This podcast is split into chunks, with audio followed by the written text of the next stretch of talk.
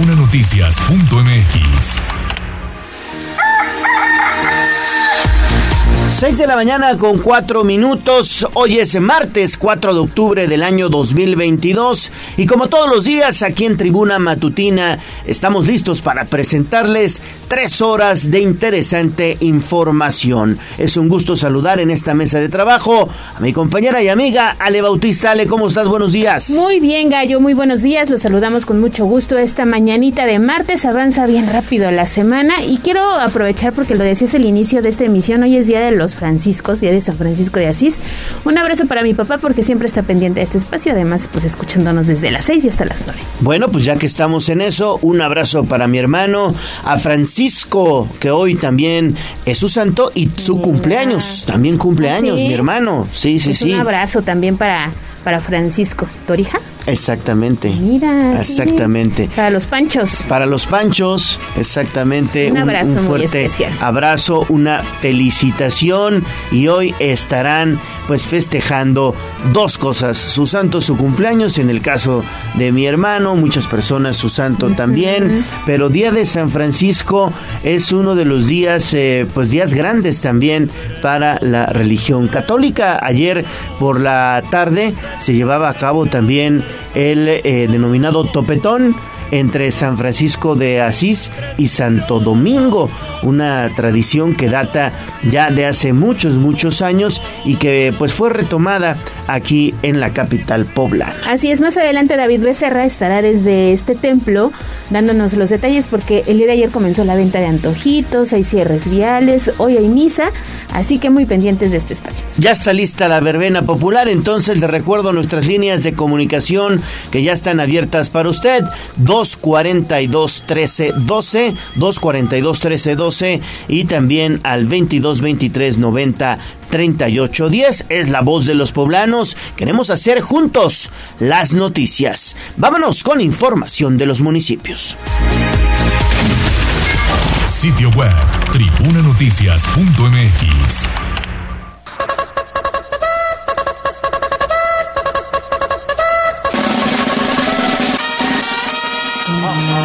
más allá del pueblo y la zona conurbada. ¿Qué pasa en nuestras localidades vecinas?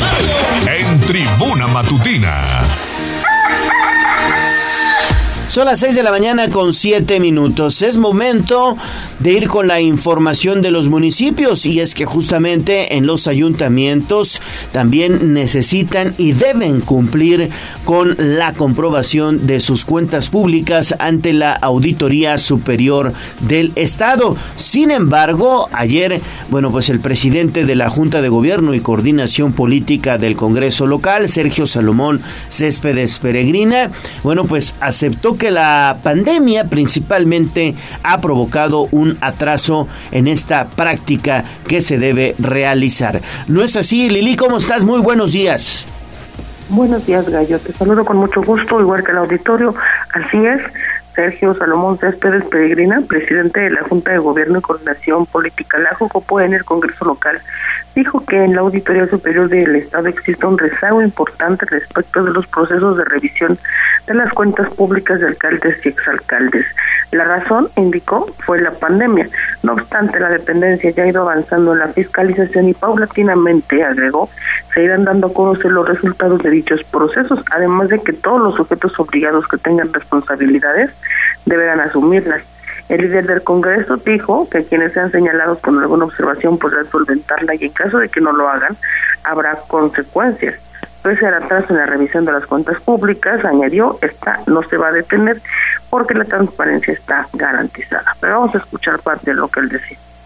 Hay un rezago de cuentas públicas muy importante. Desgraciadamente, el tema de la pandemia más el pretexto de la pandemia hizo que se retrasara mucho el trabajo dentro de la Auditoría Superior del Estado. Hoy se viene sacando y se va a ir dando cuenta puntualmente de todos los sujetos obligados que tengan responsabilidades y estarán en un proceso para que en su momento puedan estar ellos, si aún los tiempos se los permiten en cada uno de los casos, estar solventando las observaciones. Y bueno, Peregrina comentó que una vez que se den a conocer los nombres de los funcionarios o exfuncionarios públicos que tengan que solventar alguna observación, pues será imposible que esta circunstancia no dañe la imagen de los partidos a los que pertenecen. No obstante, él recordó que las emitidas por la ACE son resoluciones personales y dar la cara a la autoridad es responsabilidad de quien ejerce la función pública, por lo que llamó a todos los sujetos obligados que tienen cuentas pendientes de revisión a estar atentos y cumplir con lo que marca la ley. El reporte. Gracias, gracias Lili. Regresamos contigo más adelante. Son las 6 de la mañana con 10 minutos y quien también habló acerca de la Auditoría Superior fue el gobernador Miguel Barbosa. Dice que los ayuntamientos ya no podrán tener arreglos para validar sus cuentas públicas. Adelante Pili, muy buenos días. Gracias, buenos días. Bueno, en realidad el gobernador ayer habló pues de varios temas sobre los ayuntamientos y el principal es pues que deberán cumplir con eh, pues sobre todo todos los ayuntamientos de cualquier partido político deberán cumplir con la rendición de cuentas para que sean transparentes y completas y deberán hacerlo ante la Auditoría Superior, donde ahora hay reglas claras y sin auditores externos que faciliten el ocultamiento de gasto. Eso lo dijo el gobernador. Los municipios tendrán su periodo de aclaraciones y claro que tiene que revisarse todo. ¿Saben qué había? Había el ocultamiento de todo esto comprometido por Francisco Romero. Él es que les había prometido que no se iba a revelar nada. Ese manejo que tenían con los auditores externos. Entonces, como hoy es otra, otra condición, ¿sí? están haciendo las revisiones los propios eh, integrantes de la Auditoría Superior del Estado, pues, están todos sorprendidos. Solamente que aclaren y si aclaran, todo va a caminar bien. Y bueno, eso respecto a las cuentas públicas. En la conferencia de prensa de ayer también anunció que acudirá a algunos informes de los presidentes municipales, pero en todos habría una también una representación del gobierno del estado, pues ya que no puede acudir a todos, pero habrá un representante. Eh, en otros temas, también municipales, lamentó los hechos de violencia ocurridos el fin de semana en el municipio de Calpan, donde se registraron actos de protesta en contra del alcalde Fernando Castellanos, que no resuelve ni atiende los reclamos de seguridad que piden los habitantes, por lo que la protesta culminó con la quema de patrullas, aunque anunció que habrá denuncia contra quienes hayan atentado contra ese patrimonio de la seguridad pública. También el gobernador reveló que habrá de multiplicar operativos de seguridad en el municipio de Tecamachalco para que no se convierta en el paraíso de la delincuencia, donde lamentablemente se ha desbordado la delincuencia sin que la autoridad municipal ni su policía emprenda acciones con resultado.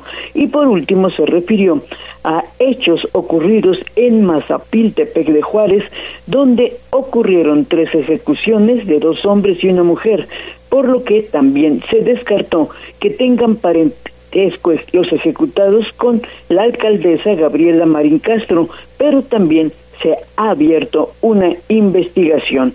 Dijo en esencia el gobernador que está pendiente de todo lo que ocurre también en los municipios. Ese es el reporte.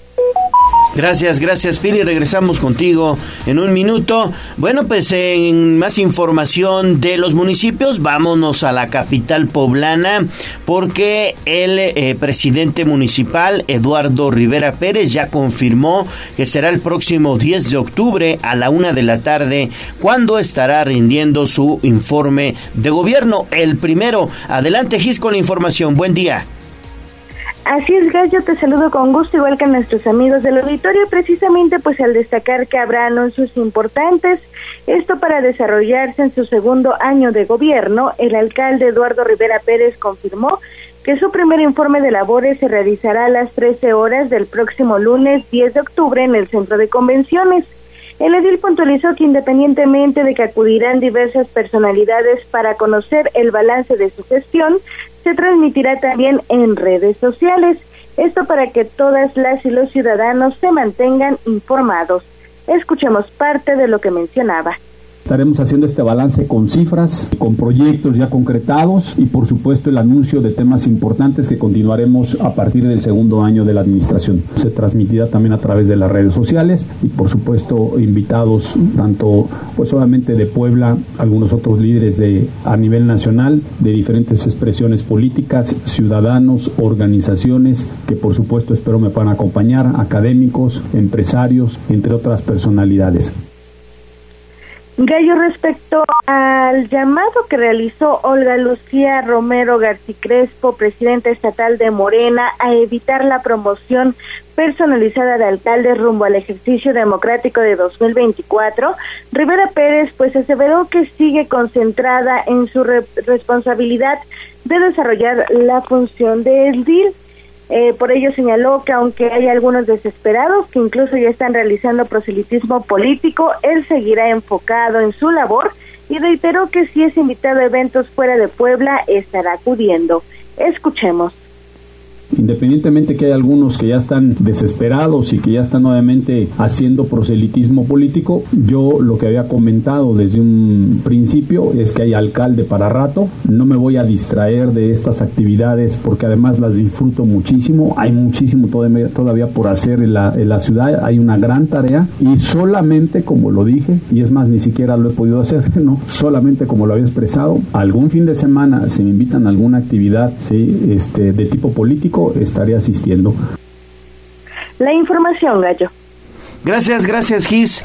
Eh, muchas gracias. Regresamos contigo más adelante. Bueno, pues evidentemente el presidente municipal Eduardo Rivera, como lo escuchamos, pues está enfocado a sacar adelante los temas de la ciudad, a darle rumbo a Puebla, como ellos dicen, y eh, por el momento pues no piensa en una situación de carácter político electoral y además que es difícil, ¿no? En una ciudad como Puebla, la cuarta ciudad más importante de México, es difícil distraerse en otras cosas, ¿no? Pues ahí está lo que dice el presidente municipal. Lo cierto es que ya está todo listo. Será la una de la tarde, el próximo 10 de octubre. Seguramente, pues, estará arropado por panistas, también por algunos eh, que será la rectora de la UAP, el propio gobernador que también ha dicho que va a mandar un va, va, a mandar un representante también al resto de los informes de los alcaldes del interior del estado, entonces pues era un evento importante. Diputados locales, diputados federales, evidentemente los medios de comunicación, la sociedad. que es lo más importante, es lo más importante. ¿Qué tenemos? Oye, ya tenemos mensajito, le agradecemos esta mañana a Juan Merino porque siempre está muy pendiente de este espacio. Oye, amanecemos con malas noticias, una mujer ya perdió la vida desafortunadamente en la autopista México Puebla a la altura de Villa Frontera, pero vamos a escuchar el audio que nos comparte esta mañana. Hay con precaución acá a la altura de la central de abasos con dirección al estadio, en la desviación. Un autobús se fue a impactar en el carril del medio como si entraras a Villa Frontera. Hay con precaución. Y del otro lado con... En Villa Frontera, entonces. con sentido del estadio a la Capu, a San Felipe, igual una camioneta se fue a meter a la lateral y por el Moreno Valle. Ahora sí está loca la, la gente. Anda el chamuco. Anda el chamuco. Anda el chamuco suelto, don Juan Merino, claro que sí. Sí, eh, eh, principalmente la zona de Villafrontera, eh, en ocasiones sí es muy conflictiva eh, es el lugar en donde hay eh, paso hacia la Ciudad de México, que vienen de la zona del sureste del país, hay paso hacia también Tlaxcala por la vía corta a Santana, es la zona también de la central de Abasto, entonces hay que tener mucha precaución al momento de manejar principalmente en ese tramo, ¿no? Así es, y a eso le sumamos que luego no hay suficiente alumbrado público, que el pavimento tiene muchos baches, que se roban también los registros, y fíjate que a propósito del tema, pues este, este autobús de pasajeros se llevó un poste. Entonces, no hay luz en toda esa zona, ya están trabajando los elementos de Comisión Federal de Electricidad. Una situación que se presentó también el día de ayer, muy cerquita del mercado de sabores, si no estoy mal, donde una unidad se fue a estampar y cortó el servicio por varias horas. Sí, de, ahí eh, la explosión que algunos eh, pues colonos, algunos vecinos de Villafrontera refieren en las redes sociales que se escuchó una explosión, pues el transformador ¿no? Seguramente, el transformador. O el golpe de la unidad contra el poste. O el golpe de la unidad contra el poste, sí. Bueno, pues son accidentes que, que ocurren, pero que pueden evitarse si todos manejamos tranquilos y con mucha precaución y siempre, siempre pegados al volante y tener la vista al frente, alerta a lo que vamos haciendo al momento de conducir. Así es, recuerde 22 23 90 38 10 las fotografías que también nos compartió Juan ya están disponibles a través de arroba tribuna vigila para que alertemos a otros automovilistas que ya estén circulando por los principales puntos de nuestra ciudad. 6 de la mañana con 19 minutos, estamos iniciando tribuna matutina. Póngase en contacto con nosotros, volvemos. Vamos a un corte comercial y regresamos en menos de lo que canta un gallo. 95.5 FM y 12.50 AM. La patrona del popular mexicano, la magnífica. Seguimos con el gallo de la radio. Sitio web, tribunanoticias.mx.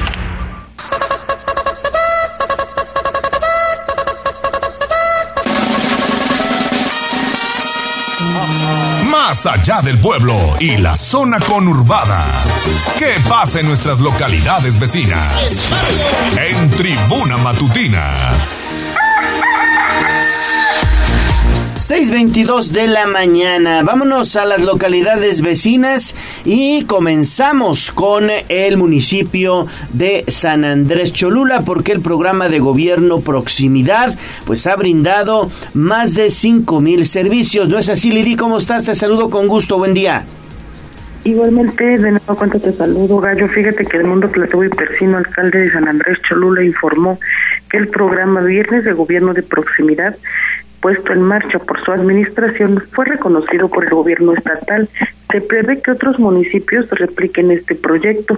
Agregó que de noviembre de 2021 al 30 de septiembre de este año, a través de esta iniciativa, se ofrecieron 5.000 servicios ciudadanos. Los más solicitados han sido la esterilización y vacunación de mascotas y las consultas médicas ofrecidas por el DIF, aunque también destacan los trámites eh, que da la Secretaría de Desarrollo Urbano, la entrega de árboles en adopción, así como las asesorías brindadas por la sindicatura. Y en este sentido, el edil mencionó que el programa será reforzado para el segundo año de su administración.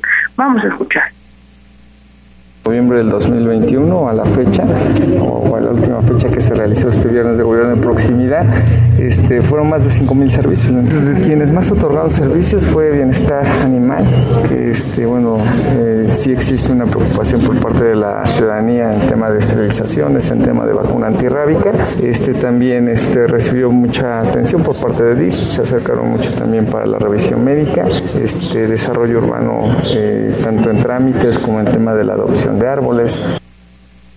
En el dimensionó que otra de las dependencias más solicitadas por los ciudadanos durante estas jornadas de proximidad ha sido la Secretaría de Seguridad Pública, sobre todo en cuanto a la información necesaria para integrar los comités vecinales, un programa que también ha tenido mucho éxito.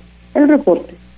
Gracias, gracias Lili. Regresamos contigo en un minuto. Nos vamos hasta la región de Tehuacán con Andrea Lezama porque el día de ayer se conmemoraron 158 años de un devastador sismo que se registró en esta región de nuestro estado y vamos a escuchar la siguiente nota.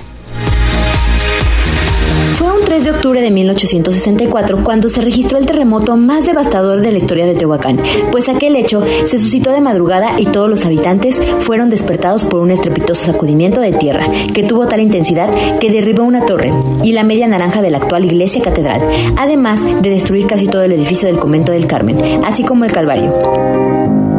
De igual forma, se presentaron daños en las casas particulares, pues este violento movimiento de tierra tuvo una duración de poco más de un minuto. Se dice que la mayoría de habitantes tuvieron que dormir en la Plaza del Mercado, que en ese tiempo se encontraba en donde hoy está el Parque Juárez. Finalmente, este terremoto fue considerado como el más devastador ocurrido en la zona de Tehuacán, ya que, aunque no se tiene registro de su intensidad ni de su epicentro, los múltiples daños que causó así lo determinan.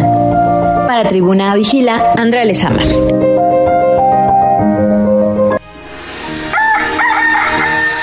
Regresamos con Liliana porque inició el adoquinamiento de calles en San Pedro Cholula. ¿No es así, Lili? Adelante. Mm, sí, más de 900 metros de calles serán adoquinados en la Junta Auxiliar de Manantiales en el municipio de San Pedro Cholula, esto luego de que la alcaldesa Paola Angón diera el banderazo de inicio de las obras que implican una inversión de un millón cuatrocientos veintisiete mil pesos.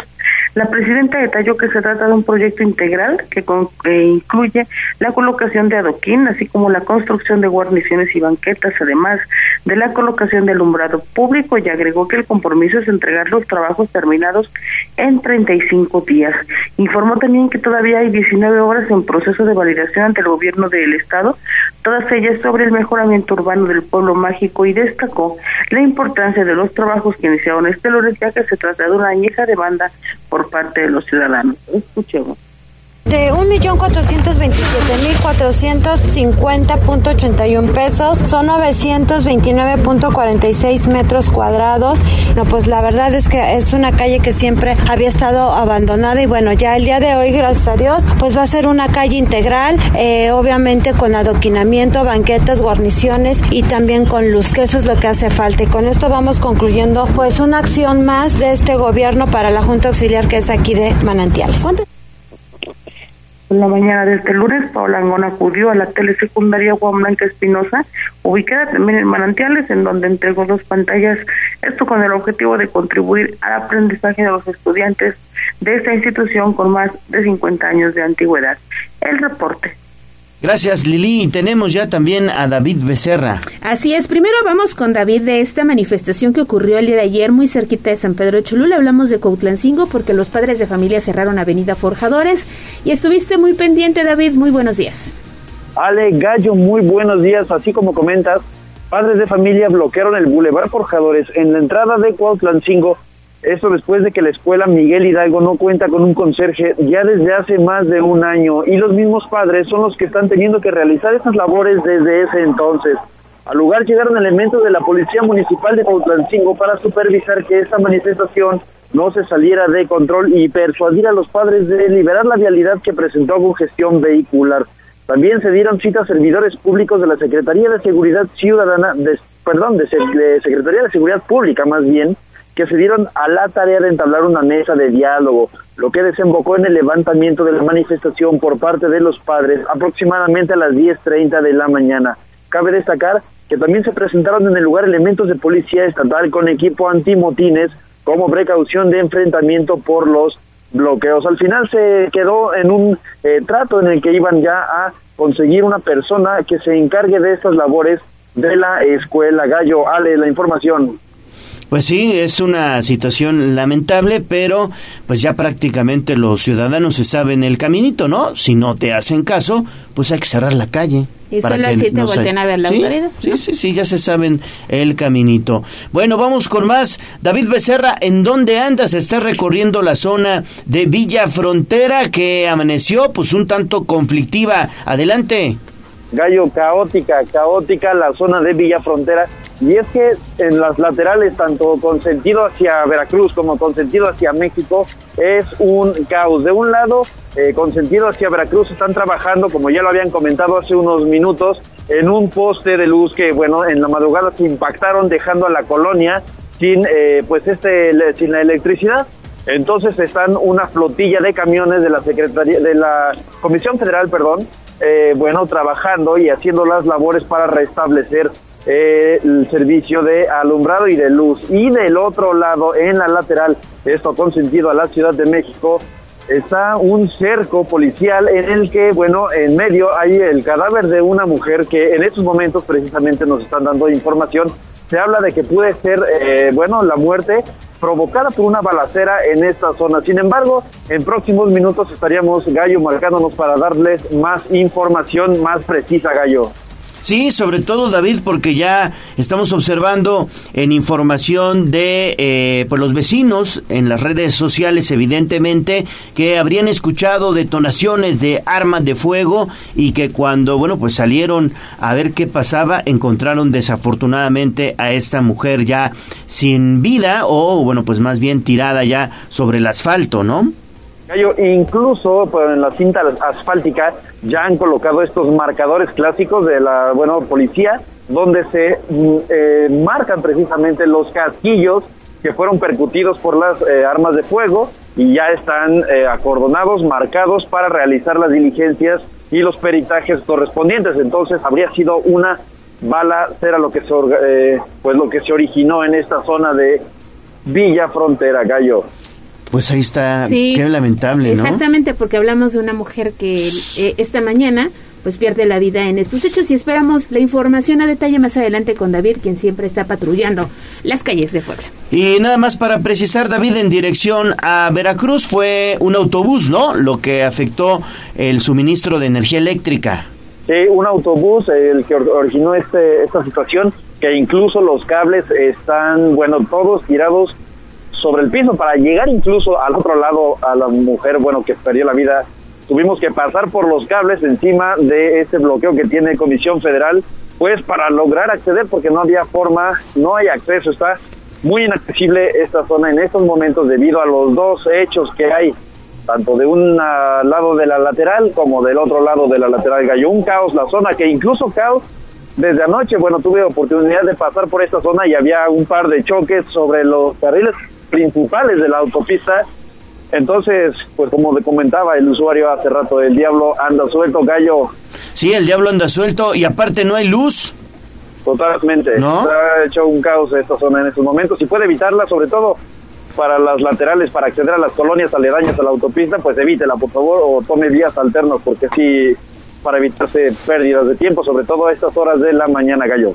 Gracias David, seguimos recorriendo la ciudad contigo y nos comunicamos más adelante. Sí, y te encargamos por ahí unos videitos para compartirlos a través de las redes sociales y para todos los amigos que nos siguen a través de Tribuna Vigila y también de Código Rojo. Perfecto, son las 6.32 de la mañana, pausa y volvemos. Vamos a un corte comercial y regresamos en menos de lo que canta un gallo. Seguimos con el gallo de la radio. Twitter, arroba tribuna vigila. Leemos tus mensajes en WhatsApp, en La Voz de los Poblanos, 22 23 90 38 10. Estamos de vuelta a Tribuna Matutina, son las 6 de la mañana con 34 minutos. Y vámonos con Pilar Bravo de nueva cuenta porque se llevará a cabo la Expo Transporte a partir de hoy. Es la inauguración al mediodía, ¿no es así, Pili? ¿Cómo estás? Otra vez buenos días. En el Centro Expositor de Puebla arranca hoy la Expo Transporte Ampact con la participación de más de 400 expositores de la industria internacional del transporte pesado y de pasajeros que sesionarán en Puebla tres días. Miguel Elizalde Lizárraga, presidente de la Asociación Nacional de Productores de Autobuses, Camiones y Tractocamiones, confirma la participación de expositores de países como Alemania, Argentina, Canadá, China, Estados Unidos, India, Panamá, República Checa, Taiwán y Turquía. La secretaria de Movilidad y Transporte, Elsa Bracamonte, señaló que es un evento más que nacional de suma importancia que servirá a los transportistas de todos los niveles y dice también en ese, en, el, en ese marco estaremos dando a conocer apoyos a través de NAFIN, de Nacional Financiera, de empresas alemanas, etcétera, que buscan la, la chatarrización, van a, van, promueven la chatarrización para que se les dé a, los transportistas que estén interesados un, un apoyo para poder hacerse de nueva flotilla, ¿no? Entonces, en ese sentido, creo que también la Expo Transporte trae estas, nuevos, estas nuevas oportunidades para los transportistas para los transportistas, los concesionarios. Y bueno, es que habrá eh, portafolio de créditos, sobre todo, bueno, pues de las financieras, como NAFIN ya lo decía, así como de otras instituciones dispuestas, pues, a generar créditos para la compra, pues, de unidades. Con esta expo se espera una derrama económica de más de 300 millones de pesos y visitantes de varias entidades interesadas en dar a conocer las últimas novedades que ofrece el transporte en todas sus modalidades teniendo especial atención ahora la conversión eléctrica y los híbridos. Las autoridades de turismo prevén que haya a partir de hoy una ocupación hotelera pues muy importante. Asimismo se detalla que la llegada de tantas personas también van a disponer pues de en los estacionamientos del Parque Puebla y del Estadio Cuauhtémoc para que los visitantes puedan llevar su unidad desde ahí y partir en camiones al centro expositor. La movilidad para los participantes está garantizada. Pues eso, tendremos tres días de la Expo Transporte. Gallo. Perfecto, Philip. No, pues va a ser un evento muy, muy interesante que a partir de hoy se estará llevando a cabo allá en el centro expositor. Y seguimos contigo, Pili. Así es, porque fíjate que Jonathan Dávalos es el nuevo consejero jurídico del gobierno del estado, Pili. Sí, así es. Fíjate que, bueno, ayer el gobernador del estado pues daba a conocer, tú sabes que eh, se hicieron algunos cambios en el gobierno, ante la separación del abogado Carlos Palafox Galeana de la Consejería Jurídica del Gobierno del Estado, el Ejecutivo designó ahora a Jonathan Dávalos Meléndez como nuevo titular de esa dependencia tan importante para el orden jurídico del Estado. El funcionario ha trabajado en el área y ha contribuido ya a la elaboración de iniciativas que propone el Gobierno del Estado al Congreso para la actualización de leyes y decretos. La Consejería Jurídica tuvo al inicio de la administración como consejero a Ricardo Velázquez Cruz, que regresó como magistrado al Tribunal Superior de Justicia, donde actualmente se desempeña. La misma suerte ha tenido Carlos Palafox Galeana, que estuvo al frente cerca de un año y que fue postulado la semana pasada como magistrado titular avalado ante el tribunal y ahora la designación es para Jonathan Dávalos Meléndez. El reporte. Pili, pues muchísimas gracias y que tengas excelente día. Regresamos contigo un poquito más tarde. Bueno, pues vamos entonces con información del el clima. ¿Cómo estará el clima? Y también recuerden ustedes que hoy es el cordonazo de San Francisco. Le diremos de qué se trata. Escuchemos primero Andrea Lezama. Atención, porque hoy martes arrancamos la semana con un pronóstico de viento con velocidad entre 4 y 15 kilómetros por hora, al igual que la temperatura mínima será de 9 grados centígrados entre las 6 y 7 de la mañana y la máxima de 24 grados entre las 15 y 16 horas. En Tribuna Vigila te recomendamos el uso de ropa abrigable y paraguas, pues tenemos un 30% de probabilidad de lluvia. Aquí el reporte del clima por Andy Lezama. Oye, como dice el dicho, a sacar el cobertor del famoso tigre porque se aproxima un frente frío número 2. Sí, que, sí, que es muy popular. Yo creo que todo mundo, todo mexicano tiene uno en su casa. Ahí dice ya es que no. El cobertor del tigre. Ah, sí. Ahí sí es fresa, ¿no? Sí, cobertor del tigre, del oso, del caballo. Sí, son, de la América. son clásicas. Está dolido. Pues no que le iba al Puebla. Ahora ya quiero uno de la América. bueno, hay que prepararse, no tomar este, a la ligera estas recomendaciones que nos dan Dilesama para evitar enfermedades. Y a propósito del clima, David Becerra preparó una nota especial acerca del cordonazo de San Francisco. ¿Ustedes saben qué es? Vamos a escuchar con atención el siguiente material.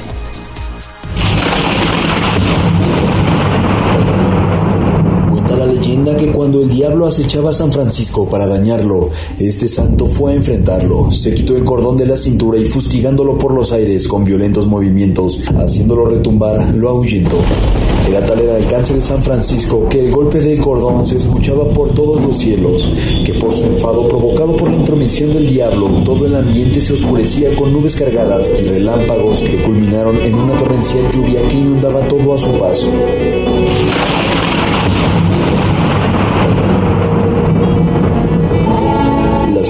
Patronales de San Francisco se celebran cada 4 de octubre y sumado a la leyenda popular y de lo místico de la temporada, en los días cercanos a esta fecha se produce un fenómeno meteorológico en el que con mucha precisión se produce una fuerte tormenta que se le conoce como el cordonazo de San Francisco. Este fenómeno se observa principalmente en los países de habla hispana y mayormente la creencia se mantiene viva por personas mayores que tienen su fe muy arraigada. Lo cierto es que en estas fechas y con este fenómeno se puede considerar que se marca el término de la temporada de lluvias. Así que no olvide estar prevenido en esta temporada, ya que o bien por lo místico o bien por lo científico, la probabilidad de un torrencial es muy alta. Para Tribuna Noticias, David Becerra. Bueno, pues ahí está lo del cordonazo de San Francisco. Sin embargo, hoy escuchábamos primero a Andrea Lezama.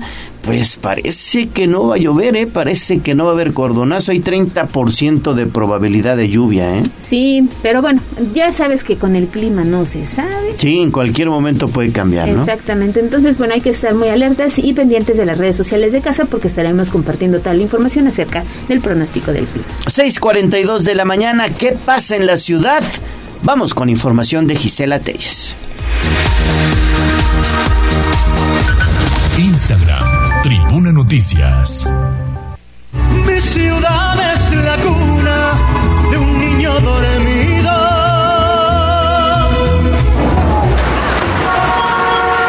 Hablemos de nuestro pueblo. El reporte de la capital poblana.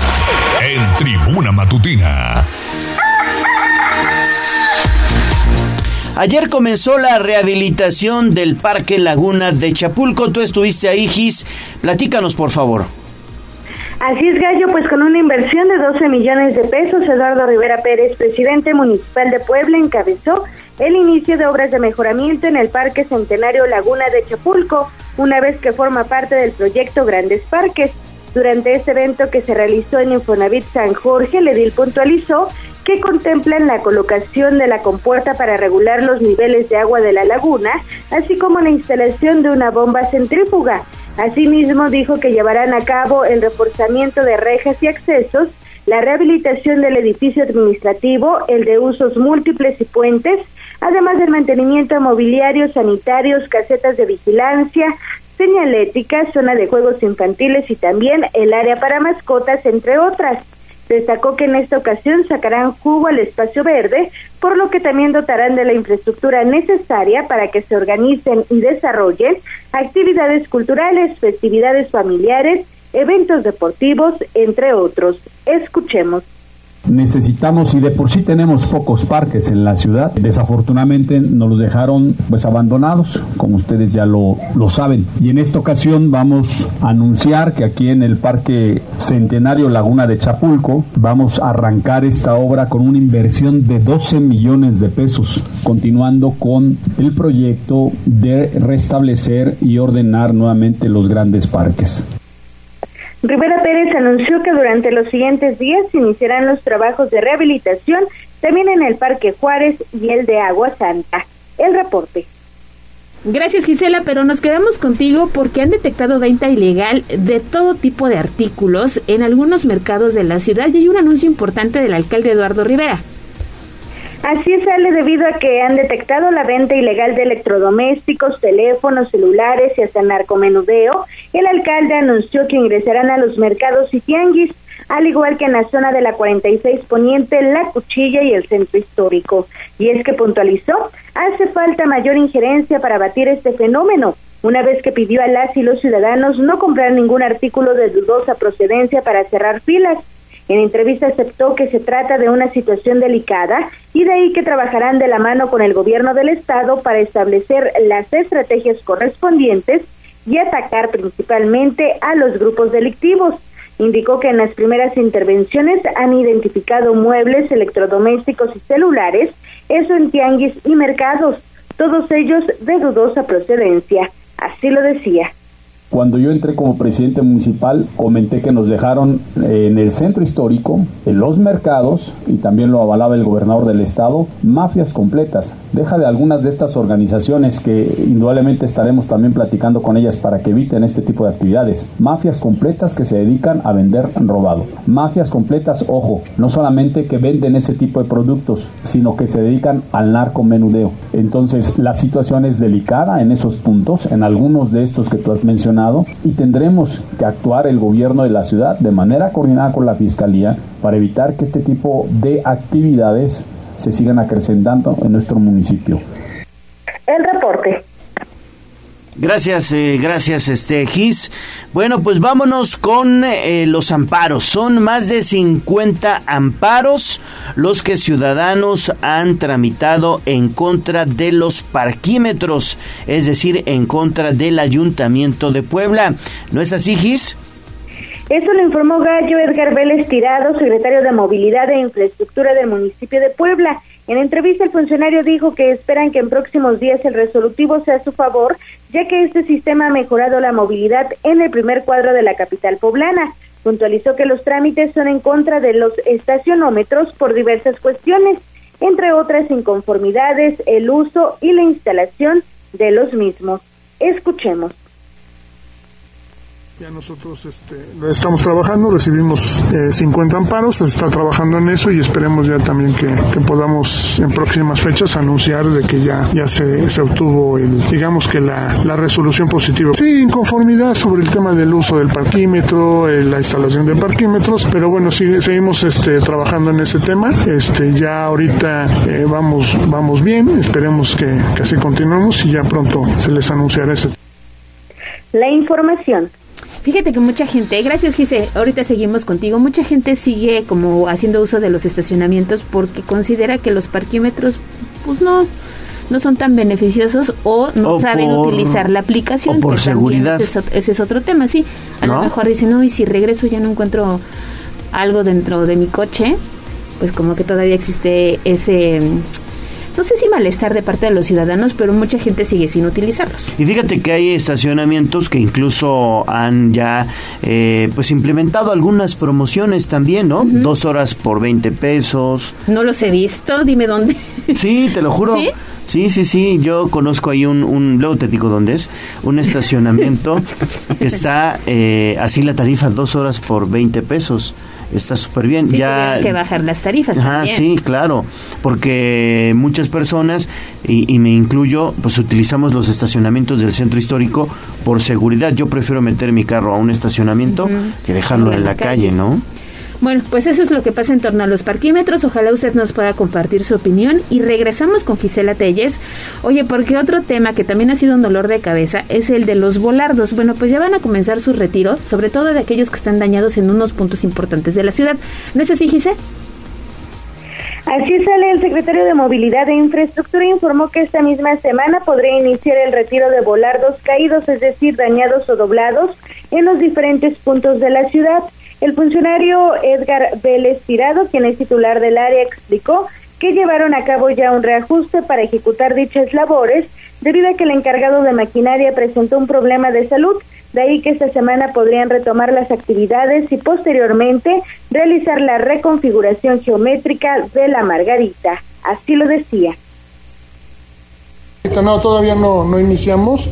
Este, digo, tuvimos ahí unos ajustes esta la semana que pasó, pero yo espero que esta semana ya ya tendremos este o ya iniciaremos este tema. También por un problema que tuvimos con el encargado de maquinaria, un problema de salud que tiene, pues tuvimos que reprogramar todo el trabajo. Pero yo espero que ya esta semana ya lo estemos En general, en el retiro de los volados, sobre todo los caídos, los que le llaman los caídos. Indicó que la zona de la capital poblana que más presenta daños es la norponiente, de ahí que comenzarán los trabajos en Hermanos Cerdán, Esteban de Antuniano y también Reforma. Ya por último, Vélez Tirado aseveró que el retiro, sustitución y modificación geométrica están justificadas. El reporte. Muchísimas gracias Gisela, pues eso es lo que pasa en torno a los volardos. Los caídos dicen van a van a retirar, pues prácticamente son todos, todos los volardos están dañados por todos lados, ¿eh? En todas partes de la ciudad hay volardos dañados. Tan solo ayer esta unidad del transporte, ahí en la avenida Juárez, y, que fue la 19, Avenida Juárez y 19 Sur, dañó unos volardos, pero en este caso de concreto. Sí, que además sí son un dolor de cabeza también para los automovilistas. Entiendo que se trata de privilegiar al, peatón, pero estos que estén en Avenida Juárez, no, no, no sé no, han recibido han recibido buenos golpes de parte de los conductores. Han recibido buenos golpes.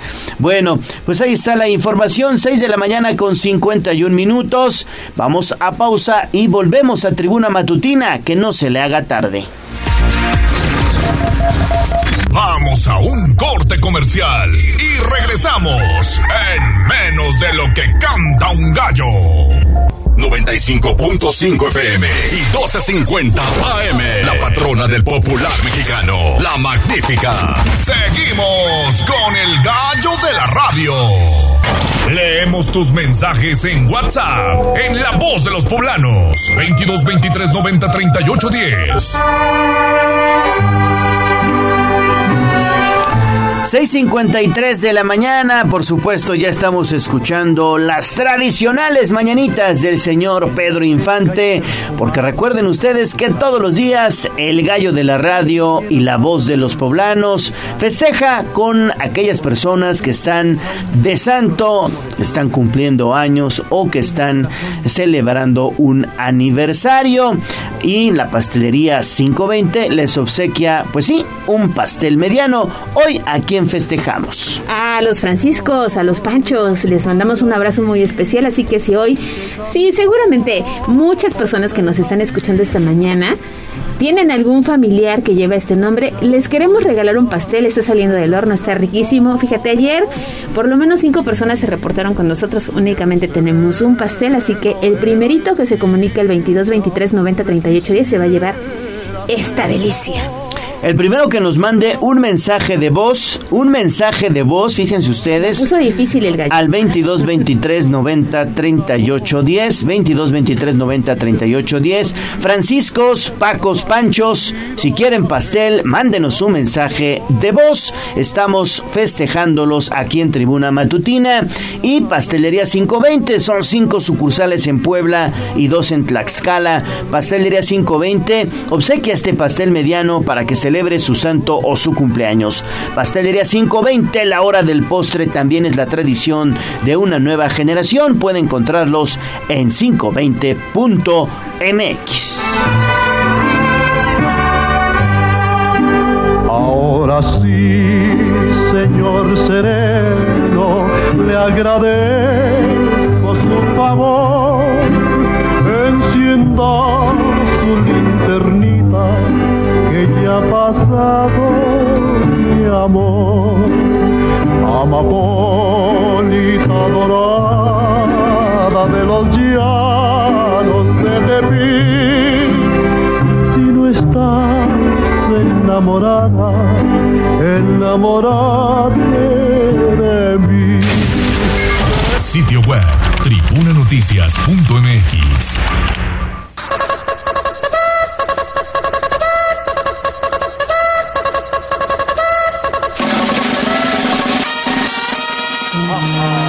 allá del pueblo y la zona conurbada. ¿Qué pasa en nuestras localidades vecinas? En Tribuna Matutina. 6 de la mañana con 56 minutos. Vámonos hasta la región de Tehuacán con Andrea Lezana, que ha estado muy pendiente de la información que se genera en este municipio. Y es que una persona, un hombre, desafortunadamente se quitó la vida en su domicilio allá en Tehuacán. Escuchemos.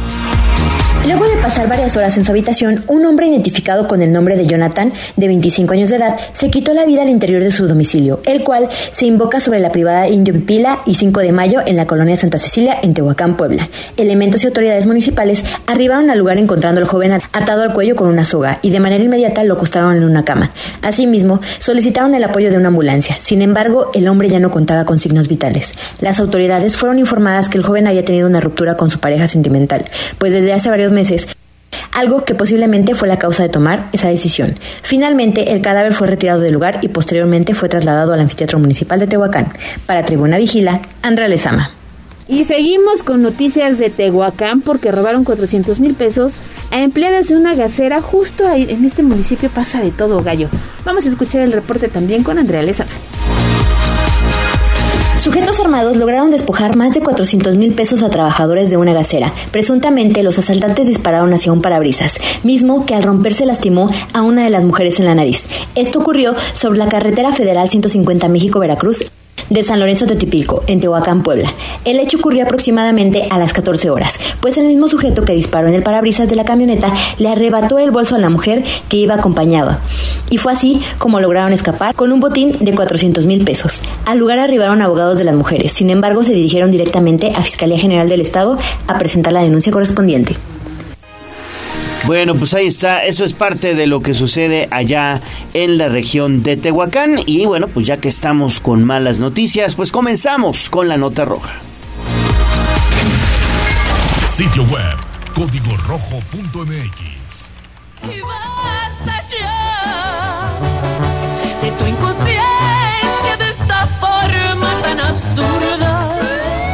Desde la barrera, respeta la cinta de precaución y para bien la oreja. Comienza la nota roja en tribuna matutina. 6 de la mañana con 59 minutos y denuncian acoso sexual por parte de un comandante en Santiago Miahuatlán. ¿No es así, Daniel? Adelante, buen día. ¿Qué tal, Gallo? Te saludo con gusto. Efectivamente, un elemento de la Policía Municipal de Santiago Miahuatlán denunció al director de dicha corporación por presunto acoso sexual. De acuerdo con lo asentado en la carpeta de investigación iniciada por la Fiscalía Especializada en Investigación de Delitos de Violencia de Género, la uniformada, quien responde al nombre de Diana de 23 años de edad, indicó haber sido víctima de propuestas incómodas por parte de Héctor, titular de la Institución de Seguridad Pública. Sobre los hechos, Diana indicó haber sido invitada por el director para acudir a ingerir bebidas alcohólicas, así como para ir a lugares privados para que nadie los molestara. De igual manera, la posible víctima agregó que Héctor se tomaba la libertad de opinar sobre su cuerpo y que incluso llegó a intentar tocarla sin su consentimiento. Otra situación que afectó a la elemento es que fue arrestada por órdenes del presunto agresor debido a que no realizó recorridos de seguridad el pasado 15 de septiembre. Sin embargo, Diana aseguró que no fue la única policía que incurrió en dicha falta, aunque sí fue la única persona castigada. Por lo anterior, la Fiscalía General del Estado ya investiga los hechos para darle pronto esclarecimiento. Gallo. Muy bien, Daniel, seguimos contigo. Y es que tienen una carga importante de notas de inseguridad. Despojaron a un taxista de su unidad de trabajo, esto en la zona de Tecamachalco. Adelante, Daniel. ¿Qué tal, Ale? Te saludo con gusto. Efectivamente, pues, de manera violenta, un taxista fue despojado de su unidad de trabajo por parte de sujetos desconocidos en inmediaciones del municipio de Tecamachalco. De acuerdo con los primeros reportes, el trabajador del volante circulaba sobre la carretera Tecamachalco-Tochtepec y al llegar a la altura de la localidad de San Antonio Teocolco, fue sorprendido por parte de los presuntos agresores quienes, mediante el uso de la violencia, le robaron el vehículo. Por lo anterior, el afectado acudió a denunciar los hechos a fin de que se capture a los ladrones y buscar la posibilidad de recuperar la unidad, que es de la marca Nissan Tipotida, con matrículas SSK 9702. Cabe destacar que la referida zona ha sido descrita por varios automovilistas como de alto riesgo de asalto, por lo que piden a las autoridades municipales aumentar los recorridos de seguridad. Ale. Muy bien, mi estimado Daniel, pues vamos entonces con este atraco desafortunado a pasajeros de la ruta 26. Así es, Gallo, pues no para la delincuencia. Este lunes pasajeros de la ruta 26 fueron víctimas de asalto cuando la unidad 33 circulaba en inmediaciones del barrio de San Matías, en la zona centro de la ciudad de Puebla. A través de redes sociales, usuarios del transporte público manifestaron su molestia luego de ser asaltados por sujetos desconocidos esta mañana en el momento en el que la citada unidad circulaba sobre Avenida Reforma y 5 Poniente. De acuerdo con los afectados, sujetos armados abordaron el camión y los despojaron de celulares, carteras y otras pertenencias para luego darse a la fuga. Ah, cabe destacar que las corporaciones de seguridad pública manifestaron no haber recibido el reporte sobre los hechos, tras los cuales no se reportaron lesionados, únicamente pérdidas materiales gallo. Oye Daniel, y seguimos contigo, y este es un hecho bien lamentable porque dábamos cuenta la semana pasada de este... Había confusión en torno a la noticia, que si se había presentado un asalto, que se había sido una riña. Bueno, finalmente una persona de 52 años murió luego de esta situación que se presentó en la ruta azteca. Pero haznos el recuento de qué fue lo que sucedió desde la semana pasada hasta el día de hoy. Así es, Ale. Bueno, pues Luis Ricardo Castro Romero, de 52 años de edad, perdió la vida al interior del hospital militar luego de ser internado el pasado jueves ya que fue golpeado por pasajeros de la ruta azteca. El varón no soportó las lesiones que le fueron inferidas durante la golpiza recibida al interior de la unidad 151 de la referida ruta. Misma que se originó luego de que el ahora occiso le disparó a otro usuario del transporte público por la disputa de un asiento. Los pasajeros involucrados creyeron que la detonación se debió a un intento de asalto, por lo que de inmediato comenzaron a golpearlo durante varios minutos e incluso lo lesionaron con un arma punzocortante, lo cual le causó profuso sangrado y heridas internas. El camión se encontraba sobre 25 Sur, entre 27 y 29 Poniente de la colonia Benito Juárez al momento de las acciones, por lo que al lugar se movilizaron elementos de seguridad pública y paramédicos, quienes tras revisar al lesionado lo ingresaron al hospital militar, donde finalmente perdió la vida este lunes. Personal de la Fiscalía General del Estado se presentó en el citado nosocomio, donde se encargó de las diligencias de levantamiento de cadáver y de dar inicio a las investigaciones para esclarecer los hechos. Ale. Oye Daniel, entonces esta persona era militar o exmilitar porque lo atendieron en el hospital de la Secretaría de la Defensa Nacional, ¿no? Es correcto, Gallo. De hecho, bueno, no lo mencioné en la nota, pero incluso la, el arma que fue detonada pues era de uso exclusivo del ejército y pues era precisamente por esto que mencionas, el, el señor, bueno, pues era ex militar. Bueno, y ahí está. Parece eh, que le, pues le dio un paro cardíaco. Paro cardíaco. Sí, aquí también lo lamentable es que vivimos como en el trajín de todos los días, incluso con el estrés a, tope. Y entonces hoy discutimos por un asiento en una unidad de transporte público, Gallo. A y ver. eso terminó con la vida de esta persona de 52 años. En redes sociales todos los días observo cómo en la Ciudad de México, en el metro, en eh, el metrobús, en las unidades del transporte público, las mujeres se están peleando por un lugar en la unidad del transporte público. ¿A dónde hemos llegado como sociedad para pelearnos por un lugar en la unidad del transporte público? No es posible, y menos mujeres que se están agarrando del chongo, literal, se están agarrando del chongo. Sí, eso sucede en la capital del país, pero ya en Puebla le, Ya le, es- le cobró la vida a, a una persona, eh, hubo detonaciones de arma de fuego y bueno, pues tú podrás vivir tranquilo sabiendo que participaste en un hecho como este, porque la persona, como lo dice Daniel, presentaba picaduras con una navaja, ¿no? Mira. Un arma punzocortante.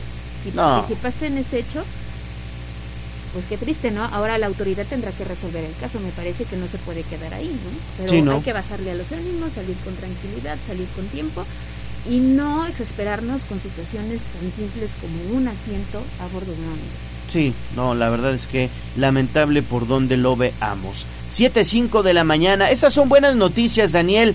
Si, si te parece, platícanos de esta constancia de antecedentes no penales que ya se va a poder tramitar digital. ¿Cómo es eso, Daniel? Así es, Gallo. Bueno, pues con el fin de optimizar los servicios que ofrece la Fiscalía General del Estado de Puebla, pone en marcha la expedición digital de constancias de antecedentes no penales. La constancia digital puede obtenerla quienes ya hayan realizado el trámite de manera presencial en un periodo no mayor a un año. Volver a solicitar es más simple y ágil. Los, pases, los pasos para tramitarla son, eh, bueno, pues primero tendrá que pagar a través de la página del gobierno del estado o descargar la referencia para acudir a una ventanilla bancaria. Esperar de 24 a 48 horas hábiles para que la Secretaría de Finanzas valide el pago. Ingresar a la página de la Fiscalía en el apartado de ventanilla digital y seleccionar la opción constancia de no antecedentes penales. Entrar a la plataforma por primera vez y escribir el número de referencia bancaria si ya es válida. Escribir nombre completo y CURP. Corroborar datos personales y fotografía e ingresar eh, la dirección actual del usuario. Recibir un correo electrónico con el número de solicitud del trámite. Recibir un segundo correo indicando que ya podrá acceder a la constancia de no antecedentes penales de manera digital. Es importante mencionar que el documento no solo podrá visualizarse una vez, solo, solamente podrá visualizarse una vez para su impresión, hay que tomar eso en cuenta con medidas. Esta, bueno, esta, eh, este documento cuenta con medidas de seguridad como firma electrónica validada por el Servicio de Administración Tributaria y un código QR. Eh, también se mantiene vigente la expedición física de la constancia de no antecedentes penales, agendando cita en la página de la Fiscalía y realizando el trámite personal para quienes la solicitan por primera vez o la requirieron hace más de un año. Gallo. Pero a ver, entonces, ¿esta constancia digital se puede imprimir o no? Sí se puede imprimir, sin embargo, nada, una, bueno, primero hay que acudir de manera presencial a tramitarla. Y si uno requiere imprimirla por segunda vez, es decir, que ya, ya se haya hecho el trámite en un periodo no mayor a un año, podemos volver, volverla a imprimir. Sin embargo, hay que tener en cuenta que una vez que abrimos el archivo para poderla imprimir, se, se tiene la posibilidad de hacerlo una sola vez. No podemos hacerlo de manera eh, duplicada, no podemos, si es que nos equivocamos y queremos volver a abrir el documento, ya no se va a poder. Entonces, el usuario sí tiene que tomar en cuenta eso. Una vez que abre el documento, lo puede imprimir una vez y nada más. Perfecto, Daniel. Pues muchas gracias y regresamos contigo más adelante, 7, 8 de la mañana. ¿Qué tenemos?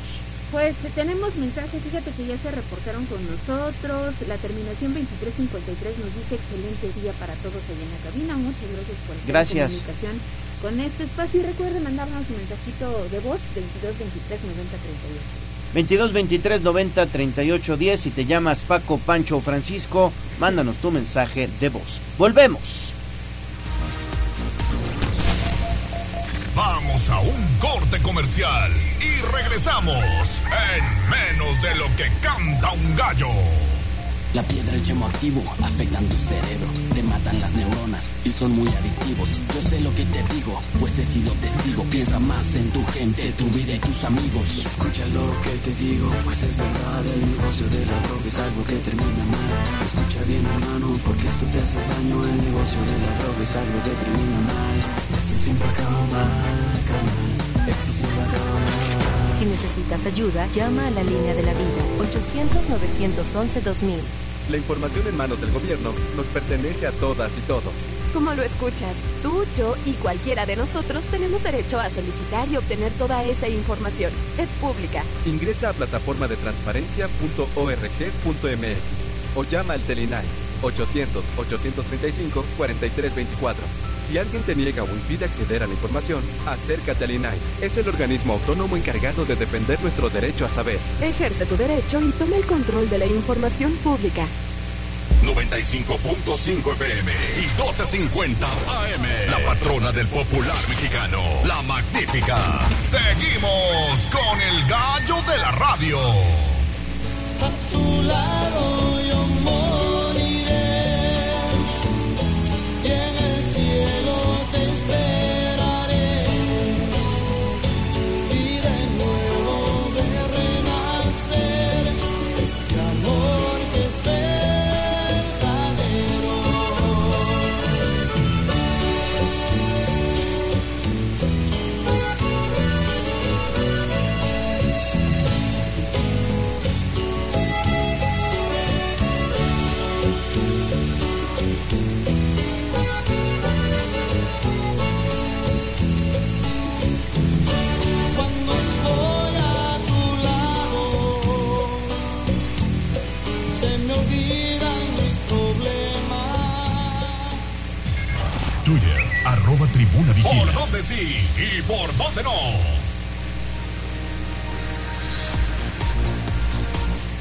las 7 de la mañana con 11 minutos y bueno, pues ahora vamos con la voz de los poblanos, pero en las redes sociales, con Jazz.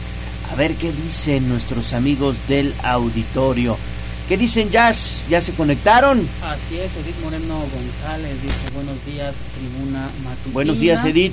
También Victoriano González. Saludos, Victoriano. Dice buenos días a todos. Gavito Cantú. Tiempo que no escribía, pero dice buenos días, tribuna matutina. Les reporto que las luminarias de la 14 Sur entre la 11 Oriente y la 7 no funcionan. Saludos a la señorita Ale Bautista, con mucho gusto lo reportamos. También a través de redes sociales nos piden ayuda porque nos están solicitando donadores eh, de sangre tipo A positivo, requieren dos donadores. Eh, mayor información al 22 23 37 67 66. Lo repito, 22 28 37 67 66. Requieren dos donadores de sangre tipo A positivo y también saludamos en la transmisión de redes Roberto Flores. Saludos Roberto. Kili Galimora, al pendiente de la transmisión.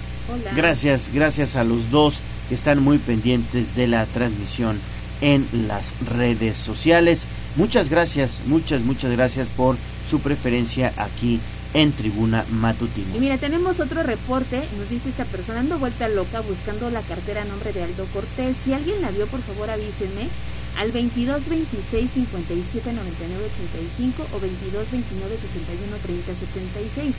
Solo por WhatsApp. Dice, un taxi nos llevó como a las 7.20 de la mañana este domingo a la zona de los fuertes por la China Poblana. Por favor, ayuda porque me urge recuperar las identificaciones. Eh, ojalá lo puedan compartir entre los taxistas porque me urge recuperar mis cosas. Puede ser que se haya quedado en esta unidad de transporte público. Desafortunadamente no tiene el número de la unidad. Pero, pues si alguien tiene estos documentos a nombre de Aldo Cortés, por favor devuélvalos, devuélvalos porque son muy necesarios para esta persona. Le repito el número, 22 26 57 99 85. Bueno, pues ahí está esta información. Vamos entonces con información de la salud.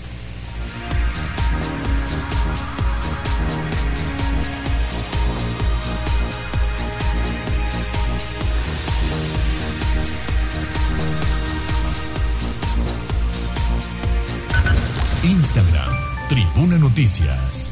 Me siento muy contento, me siento muy feliz.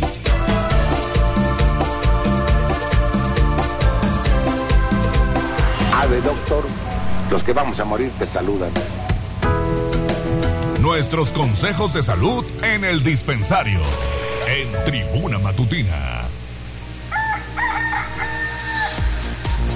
7:14 de la mañana que no se le haga tarde. Y bueno, estas son buenas noticias porque al comenzar este mes de octubre y por los cambios bruscos de temperatura, se anunció ya la llegada temprana de la vacuna contra la influenza. Esto para proteger a la población infantil de 6 meses a 5 años de edad, pero también para los adultos mayores de 60 años y más y a la población que padezca enfermedades crónico-degenerativas. La vacuna se podrá aplicar en los centros de salud, hospitales, unidades de medicina familiar, no solo de la Secretaría de Salud, sino también del IMSS, del ISTE, del ISTEP y el Hospital de la Sedena. El secretario de Salud, José Antonio Martínez García, hizo el anuncio con la invitación a que las personas pues aprovechen la oportunidad de vacunarse lo más pronto posible para protegerse ante las bajas temperaturas. Escuchemos parte de lo que comentó el funcionario estatal informar que a partir del día de hoy iniciamos ya la vacunación contra la influenza. Van a estar en todos los centros de salud, incluyendo también de las instituciones hermanas, IMSS, IST, ISTEP. Recordarles que es para menores de 5 años, pero mayores de 6 meses de edad, de 5 a 59 años con comorbilidades, de 60 años y más, todas las embarazadas, el personal por la salud. Por favor, otra oportunidad son oportunidades de vida. Vayan y vacúnense contra la influenza. Además, se da a conocer que a partir de hoy, martes 4 de octubre y al jueves 6 de octubre, habrá una jornada de vacunación contra COVID-19 para menores de 5 a 11 años de edad, primeras y segundas dosis y segundas de 12 a 17 años de edad, que se aplicará en 65 municipios del interior del estado. Habrá 106 módulos de aplicación. También comentarle que el fin de semana fueron 33 personas que tuvieron un nuevo contagio de COVID-19.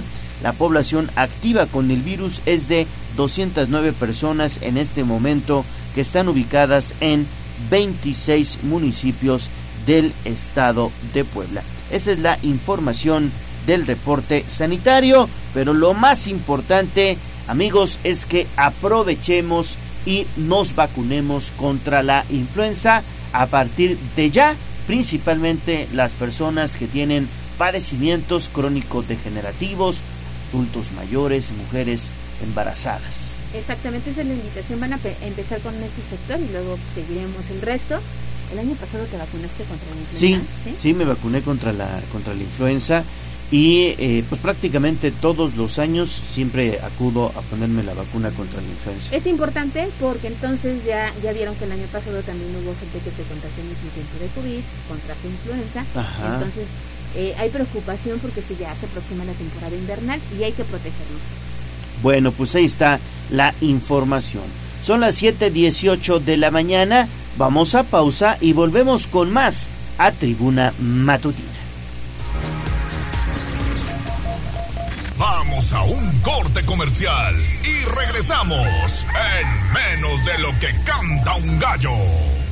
95.5 FM y 12.50 AM. La patrona del popular mexicano, la magnífica. Seguimos con el gallo de la radio. Sitio web, tribunanoticias.mx. 1, 2, 3, 4.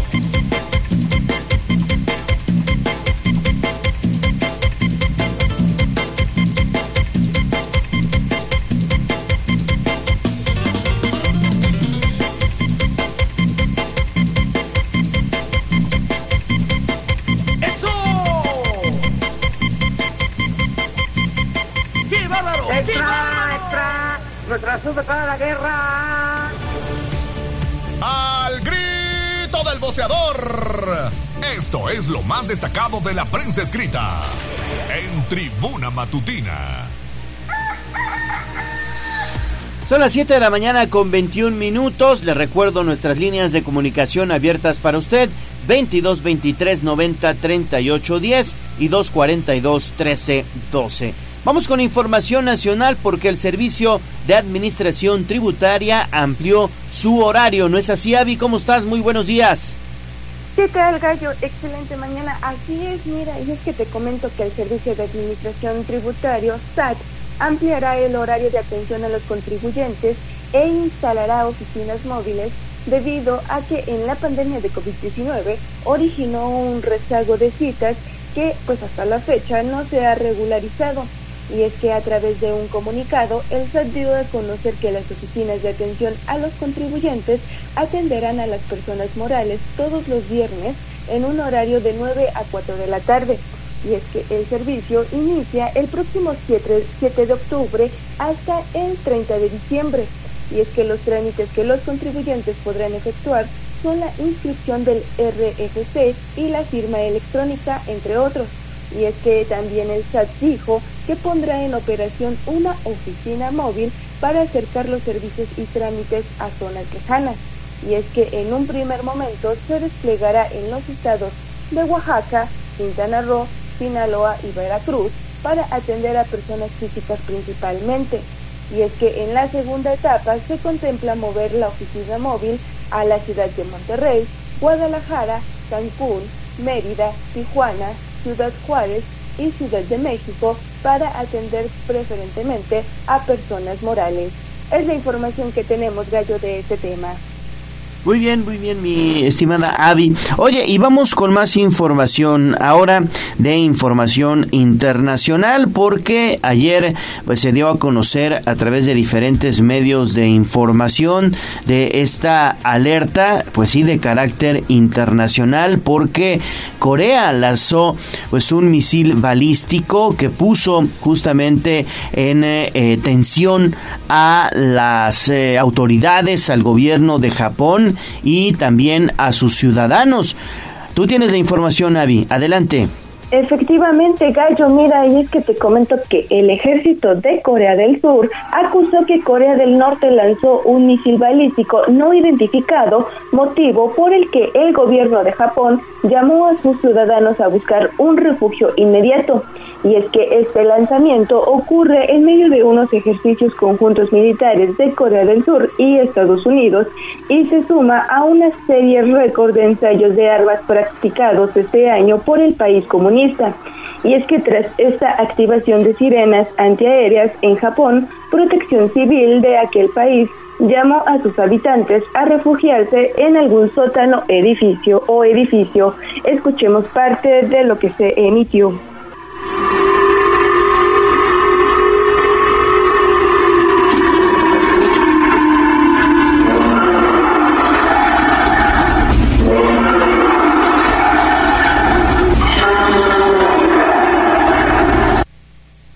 Y es que se cree que el misil fue lanzado desde Corea del Norte y evacúa dentro de un edificio bajo tierra. Y es que la fecha y hora de recepción fue a las 7.27 del día 4 y el área de destino Hokkaido, Tokio, fueron publicados a través de sus redes sociales.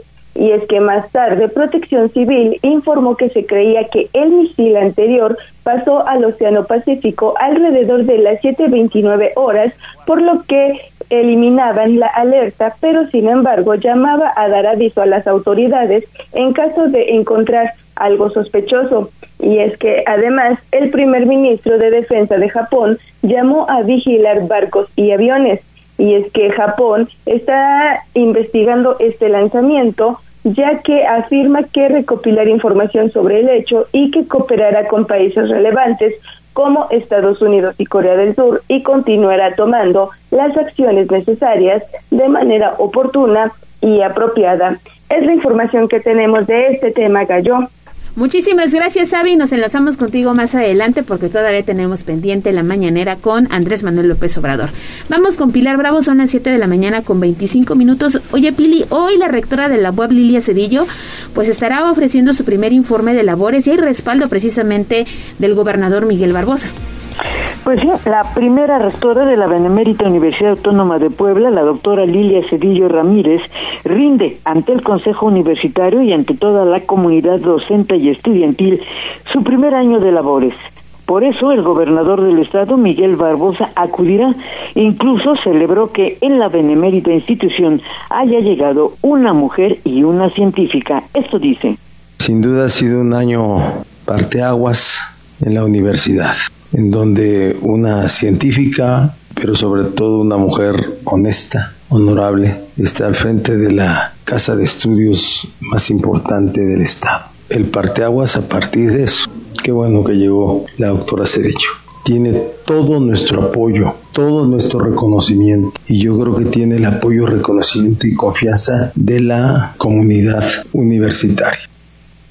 Y en el primer año de rectorado de la doctora Lilia Cedillo ha tenido que enfrentar el retorno a la presencialidad después de la pandemia. Abarcó el 2020, 2021 y parte del 2022 y por eso fue de sus primeras acciones que tuvo en este primer año para atender a una población de más de 86 mil alumnos que cursan alguna licenciatura, carrera técnica o preparatoria en esa casa de estudios.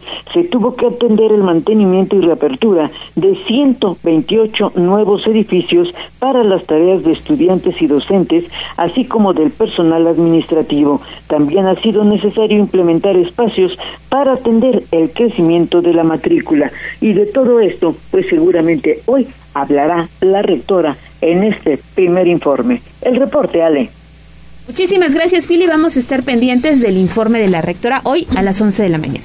Así es, estaremos muy atentos. Muy bien, pues vámonos con una interesante entrevista.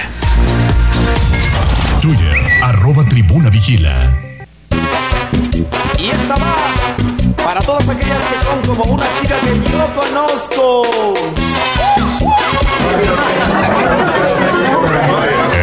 Corral. La entrevista sin tapujos.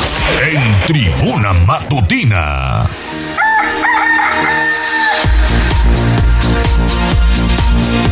Son las 7 de la mañana con 28 minutos y es un gusto saludar en esta mesa de trabajo aquí en Tribuna Matutina a Denise Ortiz. Ella es directora de Asistencia Social y Salud del DIF estatal. ¿Cómo estás, Denise? Bien, con el gusto de estar aquí con ustedes y con su auditorio. Buenos días, Denise. Muchísimas gracias es tu por casa y que eres consentida en Tribuna Matutina. Muchas gracias por la invitación. Bienvenida, bienvenida. Oye, hoy para platicar de temas bien interesantes que se están desarrollando en el DIF estatal, sobre todo porque están brindando especial atención a eh, pues pequeñitos inmigrantes que eh, pues desafortunadamente no cuentan con la atención adecuada. Y ahí también le está entrando el DIF a través incluso de albergues, ¿no? Así es, fíjense que ya existía el albergue de eh, inmigrante de pequeños, niñas, niñas y adolescentes que fluyen en nuestro país en una situación de solos, es decir, venían con la tía o venían, pero venían 4, 5, 8. Y esta casa ya existía, nosotros hace dos años eh, duplicamos, doblamos, es decir, ampliamos la casa, existía solo para 20 pequeños y ahora es para 40. Y aparte, aperturamos con recurso extraordinario de gobierno federal en coordinación con el gobierno del estado una casa que es para niñas, niñas y adolescentes acompañados. Esto, ¿Esto qué es? Que también se les brinda la atención a sus familiares con quien ellos viajen. Ahí claro que tienen que, que se tiene que checar que son sus papás, que son sus primos, que son sus tíos. Y pues esto viene cada vez tomando más fuerza porque la migración, ahora ya no se le dice así, sino se le dice movilidad. Pues la, movilidad, humana. no para. Y al final de cuentas para nosotros, para el sistema DIF estatal y para derechos humanos y para todos, pues son pequeños. Así que sí se les, se les da un trato digno a ellos y a su familia. Y para eso nos fuimos a capacitar, porque a veces no se ven los diferentes tipos de circunstancias. Es decir, es, bueno, cuidan a niños, sí, pero llegan menores de, de meses con una mamá adolescente, es decir, llegan tres generaciones. Y entonces es cuidar a la mamá adolescente y al, al, bebé que viene de meses. Aquí ya tuvimos un caso de que, eh, pues, venía embarazada. Entra como adolescente, venía sola la, la chica, la chica de 14 años, aquí da a luz. Entonces en lo que se hace su proceso de repatriación, es decir, se regresa a su país de origen, pues es tutela de, de nosotros, ¿no? Del DIF. Y el garantizarles sus derechos, que sus derechos estén a salvo, para eso tomamos capacitaciones.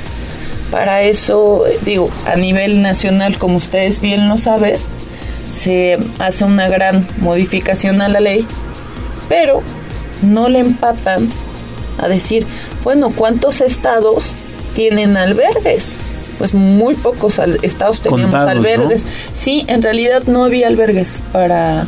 No había. No había. No había. El único estado que tenía, y no dependiendo del de, el estado, del DIF del estado, era Chiapas. Uh -huh. Chiapas lo tenía una asociación civil. Era el único estado. Y por ser zona fronteriza pero eh, insisto, modifican esta, esta ley y le dan en sus artículos transitorios seis meses para que todos los estados, se, es decir, se cumpla. Aún así te quiero decir que muchos estados no le están cumpliendo. Muchos estados no bajaron este apoyo extraordinario. Estados como de los que me recuerdo en este momento, como eh, Guanajuato, como Querétaro, como Bajar California Sur, entre otros, no, no, todavía no están a la vanguardia. Puebla ya se encuentra eh, operando, ya se encuentra bajo estas capacitaciones intensivas, porque insisto, a veces nada más se piensa, ah, bueno, pues es que atienden al pequeño, atienden al menor, atienden a la familia, pero eh, cada pequeño viene con cir diferentes circunstancias. Te, te platico otro caso. Alguien que viene, una de las pequeñas viene con lamentablemente con VIH. ¿Qué capacite, qué, qué, qué proceso, qué atención le das a ese pequeño? Porque son protocolos que se tienen que hacer, se tienen que tener desarrollados. Y que aparte tú como funcionario, te lo sabes de saber, para no transgredir sus derechos. O los pequeños que a veces llegan, o la familia, con algún tema de discapacidad. Bueno, pues resulta ser que dentro del albergue contamos también con, con una silla para subirlos. Automática. Ojo, es automática. Sí, a lo mejor yo me vi muy. ¿no? Es automática. Eh, ¿cómo, ¿Cómo les hacemos eh, la vida más accesible? Claro. En lo que están aquí en su paso por México. Y bueno, a nosotros, insisto, nos toca, eh, eh, ya que están dentro, el cuidarlos, el darles una vida digna. Pero ¿Hasta cuánto tiempo logran permanecer en el albergue donde se ubica? Y supongo que el que hayan pasado de 20 a 40 fue recientemente en este último año. Sí, fue hace dos años. Fue hace dos años y la casa del migrante no acompañado, la que estamos comentando que fue de 20 a 40, es decir, ampliamos. Pero pues se escucha solo así muy bonito, pero imagínate el estar metiendo personal, el capacitarlos, porque todo, exactamente todo lo que involucra.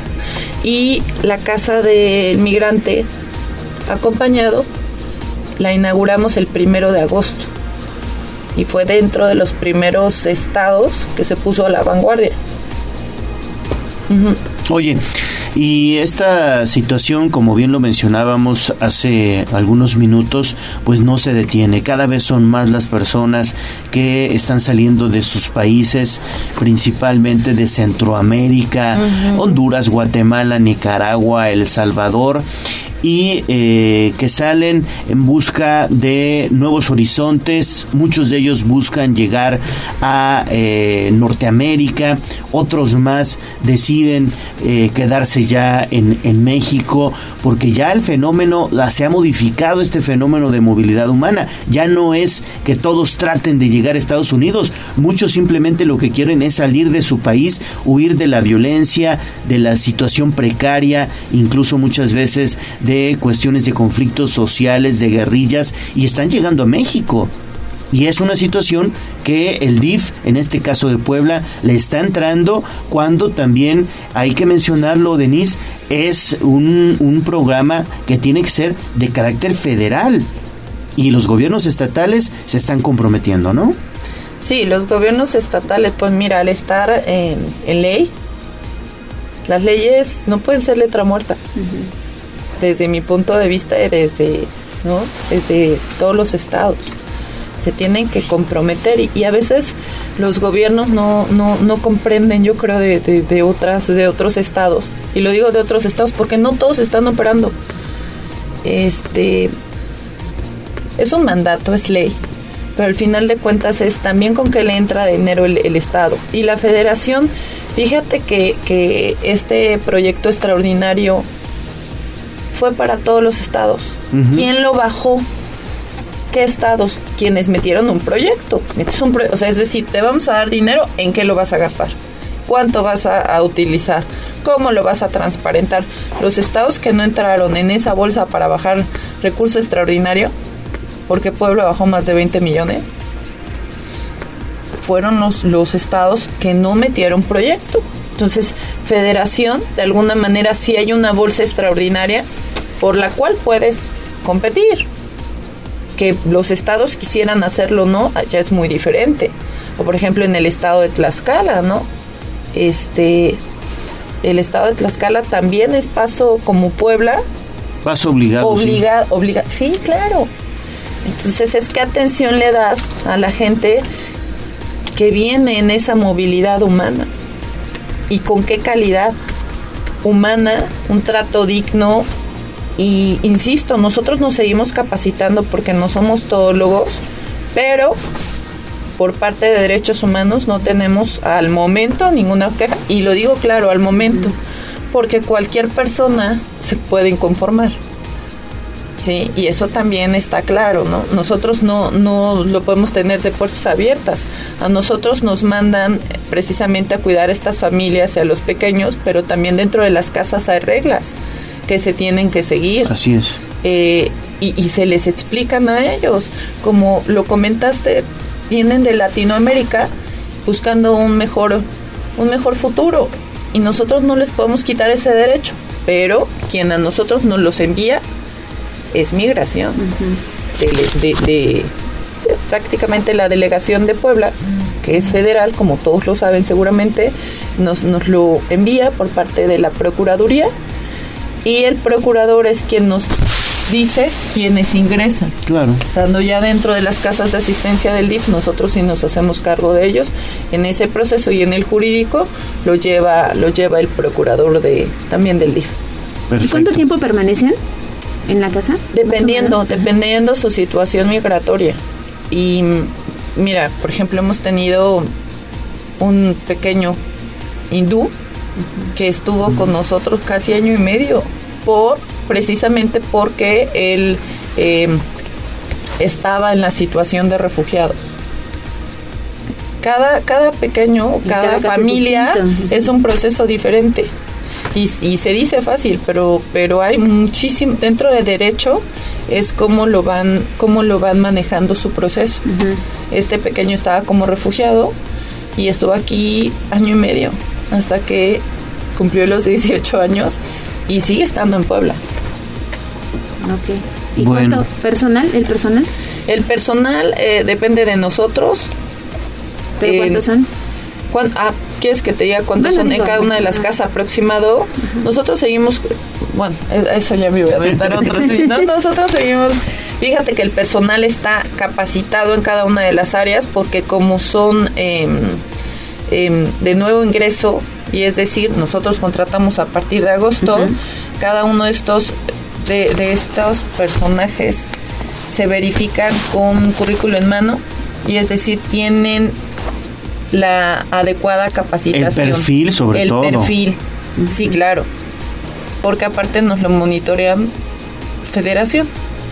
Y en este momento en casa del migrante, si no mal recuerdo, tenemos 35 personas. Y seguimos buscando persona, como bien lo dijiste, por que tengan el perfil, que cubran justamente con eh, esa especialidad. Perfecto. Pues Denise Ortiz, es un gusto saludarte aquí en Tribuna Matutina y eh, pues te vemos pronto con temas de interés para la sociedad, con temas muy, muy, eh, pues muy amables, pero sobre todo que se deben desarrollar para el beneficio de los ciudadanos, no solo de México, sino también, como en este caso, de otros países. 7 de la mañana con 41 minutos. Denise, muchas gracias. Muchísimas gracias a ustedes y pues muchas gracias a Tribuna por siempre apoyarnos al DIF para venir a platicar lo que estamos haciendo. Muchas gracias. Ah, siempre es un gusto, Denise. Es tu casa. Gracias. Pausa y volvemos. Vamos a un corte comercial y regresamos en menos de lo que canta un gallo. 95.5 FM y 12.50 AM. La patrona del popular mexicano, la magnífica. Seguimos con el gallo de la radio.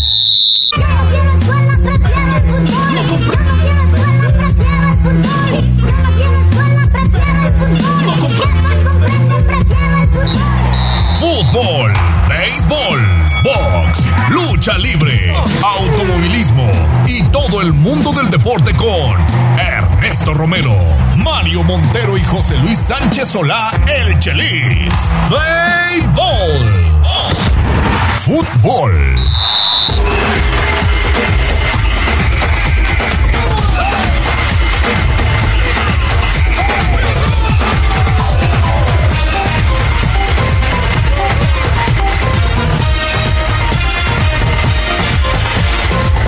Neto.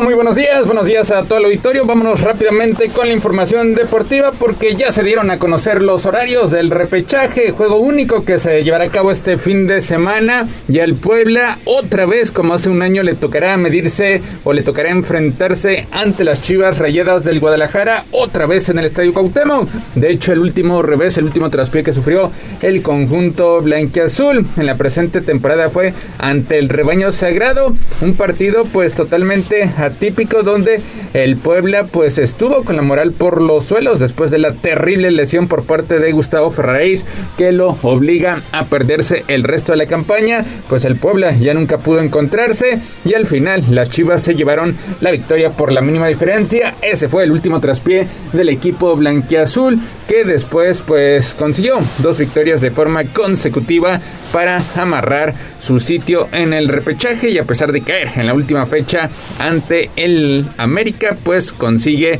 el octavo puesto con lo cual el próximo domingo a las 4 de la tarde con 30 minutos le estará dando los honores al conjunto tapatío. Saludamos con gusto en la línea telefónica a Mario Montero. Mario, muy buenos días. Buenos días, Neto. Buenos días, Gallo. Buenos días al auditorio.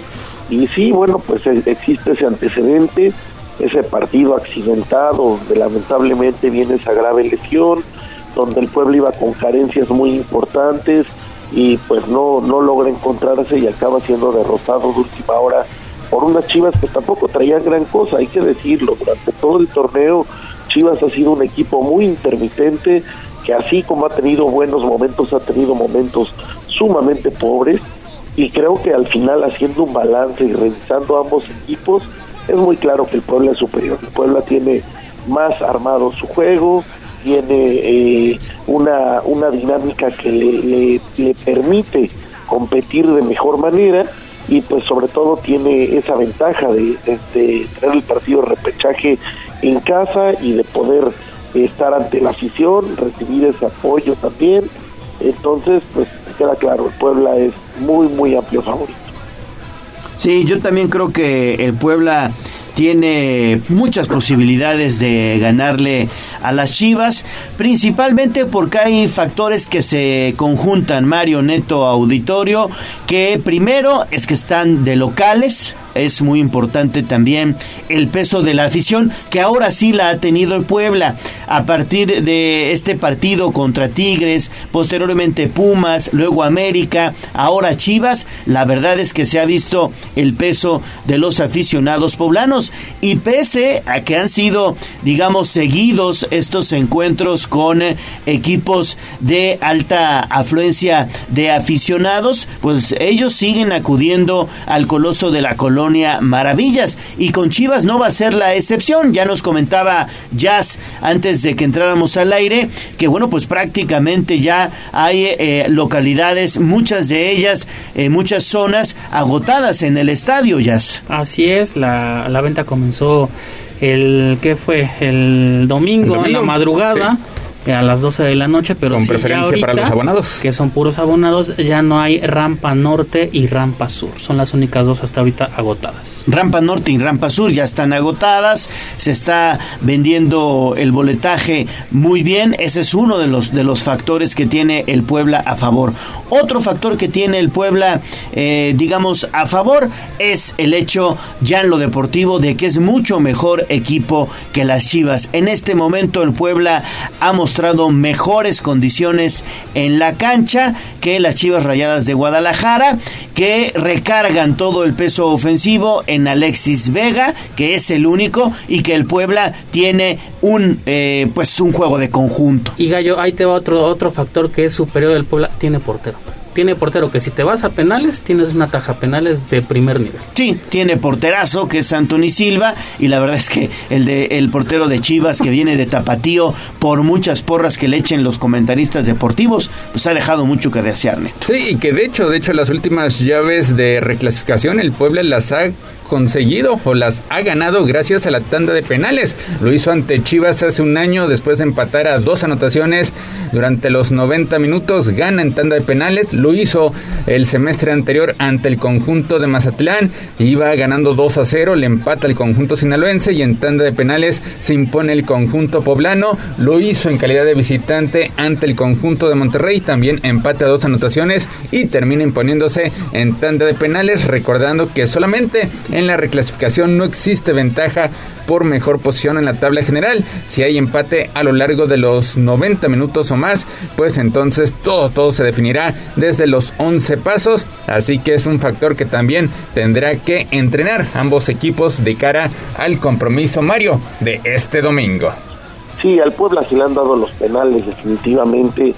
Y así ha estado clasificando a las liguillas últimamente y bueno, pues esperemos que esta vez no sea el caso, esperemos que Puebla gane el partido contundentemente, demuestre que es mucho mejor que Chivas, consiga ese paso al, a la ronda de liguilla y bueno, pues se cumple el objetivo que se puso el equipo desde el arranque de la temporada. No fue una temporada fácil, muchas ausencias, muchas lesiones, muchos empates a último minuto que, que hizo que el Puebla fuera dejando puntos, pero bueno, pues al final del día el Puebla juega bien, se defiende bien, se repliega bien, adelante aprovecha las oportunidades que tiene generalmente, eh, ese, eh, tiene una forma de jugar ya muy hecha, ya muy armada, el estilo del Arcamón los jugadores lo conocen perfectamente bien y pues eso lo hace un equipo peligroso y como bien dice Chelis, es un equipo con el que nadie se quiere enfrentar en Liga porque pues es muy incómodo. Sí, muy incómodo el, el, Puebla de la, de la franja.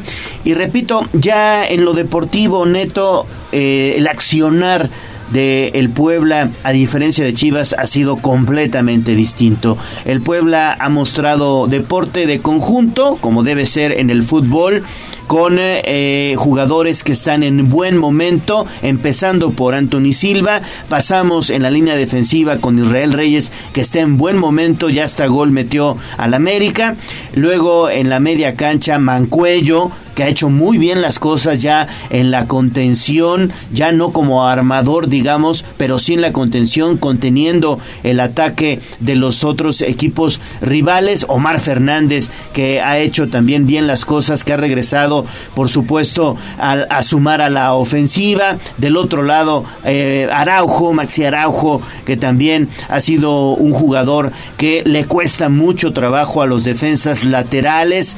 Y eh, qué decir de Jordi Cortizo, que también ha hecho un gran torneo, armando el juego ofensivo, metiendo goles. Y adelante Gasolinero Barragán, que pese a, que lo rescataron, digamos, de, de, esta liga de expansión, pues ha llegado al Puebla a encajar muy bien y ha metido goles. Ha sido goleador del torneo, no ganando, pero sí metiendo goles, ¿no? Sí, el Puebla, el Puebla ha logrado distintas adversidades, sobre todo el tema de lesiones, que fue pues un tema, un tópico que lo quejó a lo largo de esta campaña. A pesar de ello, consigue meterse dentro de los ocho primeros lugares de la tabla general en el formato antiguo. Ya tendría su pase directo a los cuartos de final. Ya con el hecho de la pandemia, pues tiene, tiene que disputar este partido de repechaje ante Chivas, en lo que muchos consideran tal vez como la llave más pareja de esta serie de reclasificación, porque realmente fue la diferencia de anotaciones la que termina poniendo al Puebla en el octavo lugar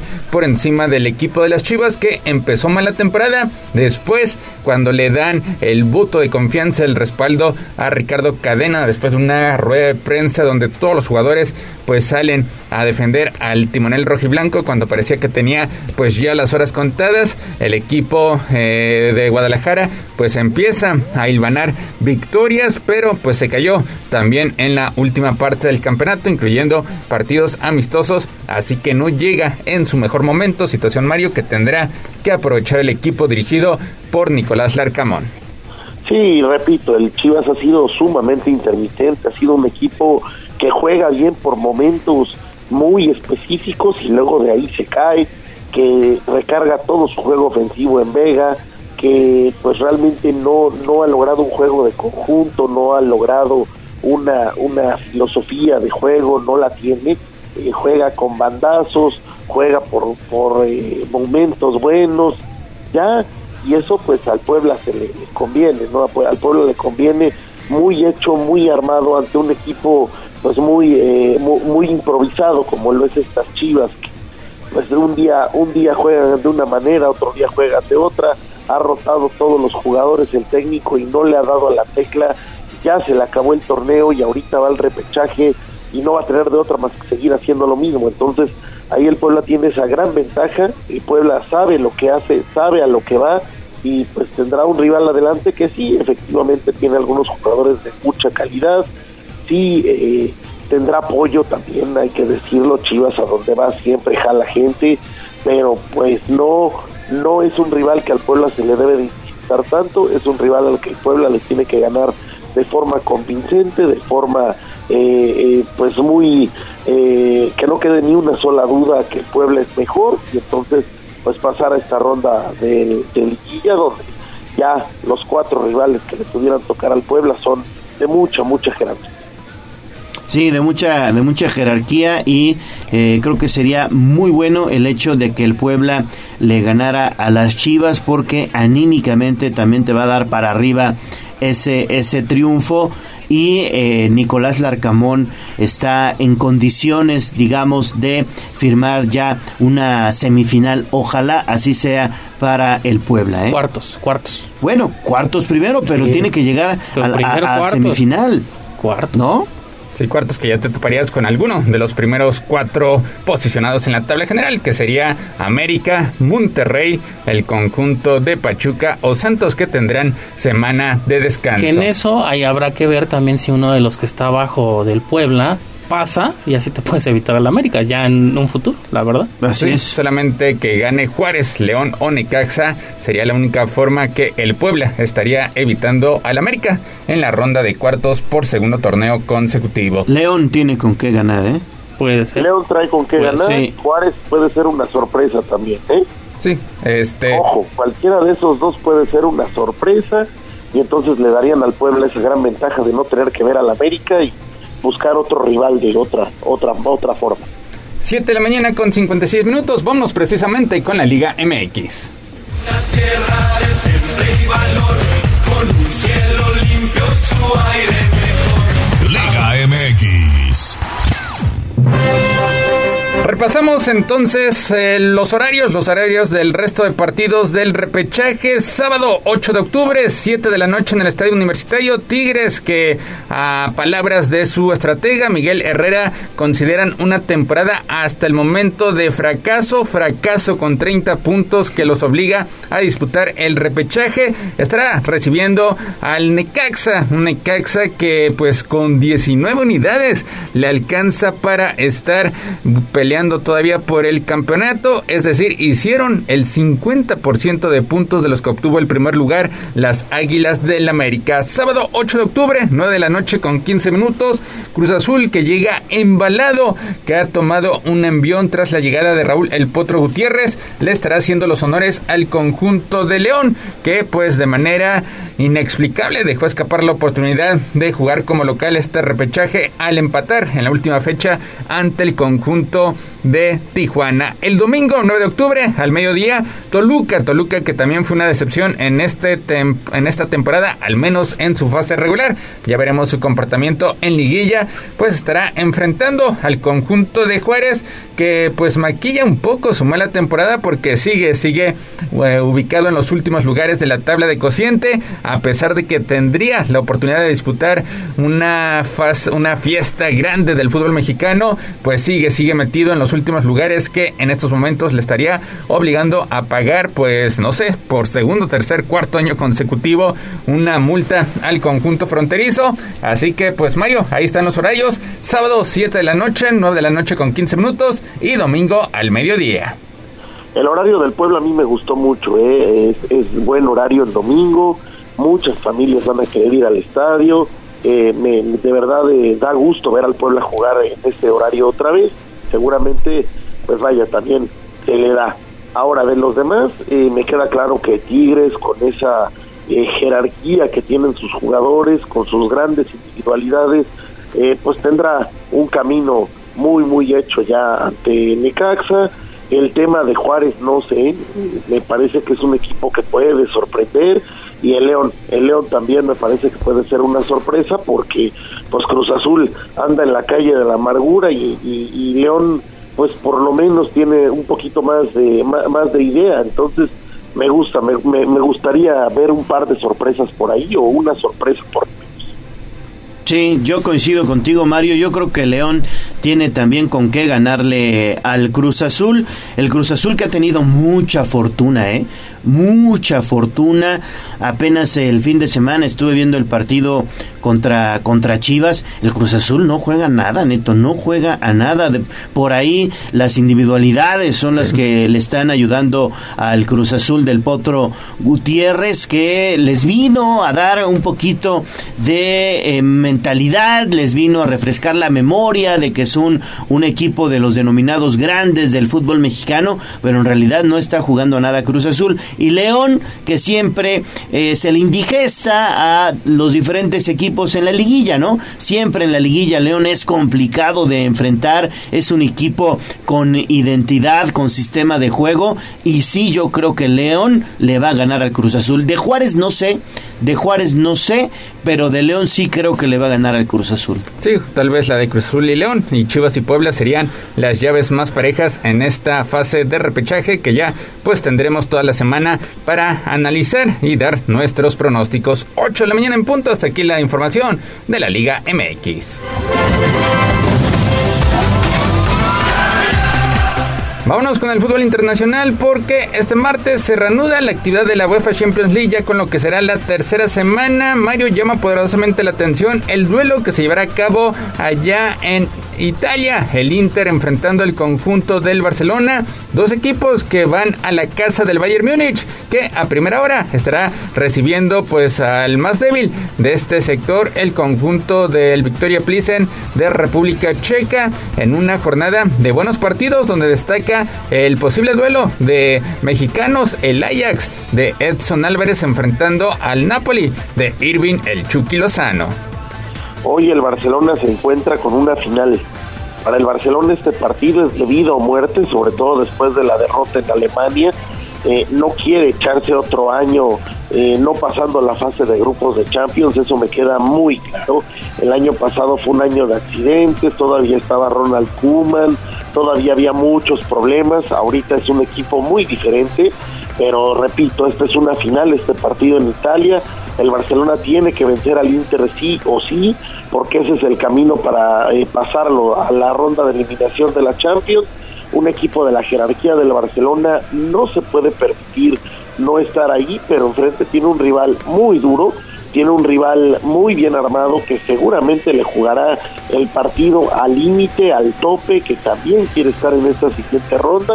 Y bueno, pues tendrá que hacer muchos méritos el equipo de, Xavi Hernández, el equipo de un Robert Lewandowski que se encuentra en plan muy grande, pues ojalá, ojalá siga con esta racha goleadora porque hoy en Italia la va a necesitar partido que se llevará a cabo a partir de las 2 de la tarde, por lo cual pues promete grandes emociones. Barcelona que llega motivado porque pues ya ocupa el primer lugar de la Liga Española, después de la victoria que obtuvo el último fin de semana ante Mallorca, combinado con el empate del Real Madrid frente a Osasuna. 8 de la mañana con 2 minutos. Hasta aquí la información del fútbol internacional. Fútbol americano. Vámonos con la NFL porque concluyó la actividad de la semana 4. Ayer Divo Samuel convirtió una atrapada corta en un eléctrico touchdown de 57 yardas. Talanoa Ufanga regresó una intercepción para una anotación. Y Mario, los 49ers de San Francisco aplastaron 24-9 a los carneros de Los Ángeles. San Francisco dando una sorpresa el día de ayer.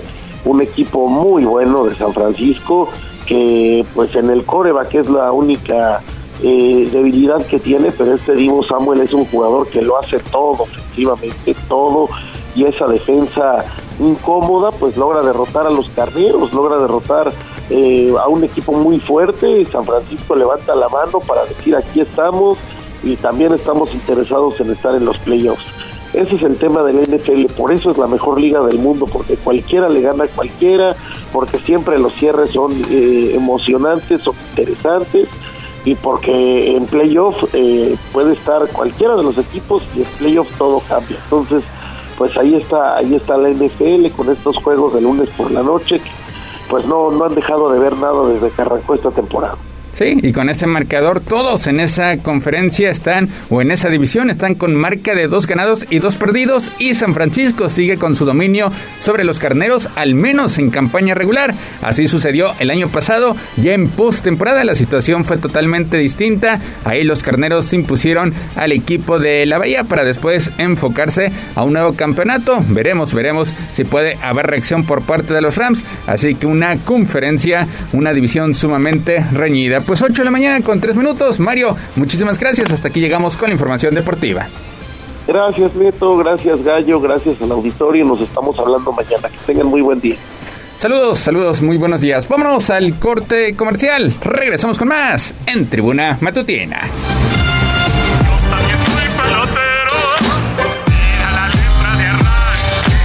Yo también soy pelotero nos ganó el tiempo.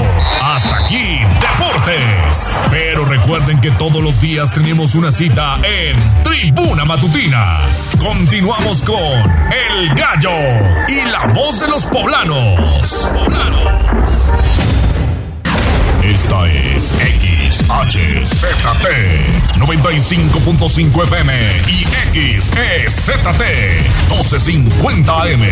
La magnífica, la patrona de la radio. estación de Tribuna Comunicación. Fuerza en medio. Seguimos con el gallo de la radio. Tribuna Matutina, en resumen con la voz de los poblanos.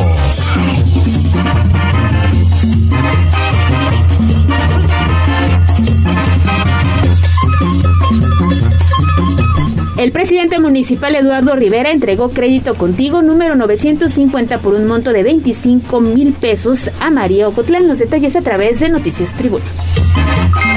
Casi un año del mandato, Edmundo Tlategui llama a dar lo mejor de sí, esto en San Andrés Cholula. Puedo caminar con la frente en alto, afirma Paola Ongón a unos días de que se cumple el primer año de su gobierno en San Pedro Cholula. La pandemia provocó un atraso grave en la fiscalización de cuentas públicas por parte de la Auditoría Superior del Estado, admite el diputado Sergio Salomón. El informe del presidente municipal Eduardo Rivera será el 10 de octubre a la una de la tarde. Respaldo a la rectora de la UAP ofrece el gobernador Miguel Barbosa, quien, por cierto, la rectora Lilia Cedillo, pues rinde su primer informe de la UAS. Medio Ambiente clausuró dos lavanderías de mezclilla por no dar tratamiento a sus aguas residuales. Los detalles también a través del portal de casa. Y México suma tres meses en la reducción de casos, hospitalizaciones y defunciones por COVID, dice el subsecretario de Salud Hugo López Gatel durante la conferencia matutina. Recuerde visitar www.tribunanoticias.mx.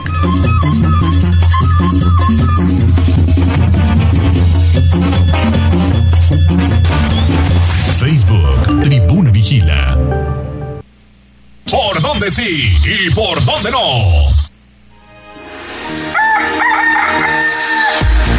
Ocho de la mañana con ocho minutos. Regresamos a las calles de Puebla con David Becerra. ¿Dónde andas, estimado David? ¿Qué te encontraste? Adelante.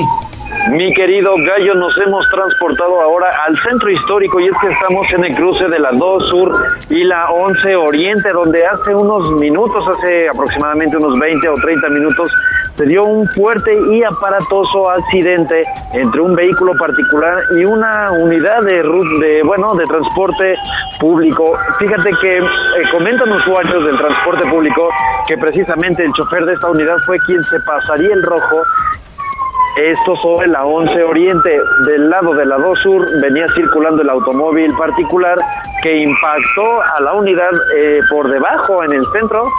Y bueno, fue este choque aparatoso y fuerte que incluso hay partes eh, del vehículo, autopartes regadas y esparcidas unos 15, incluso 20 metros.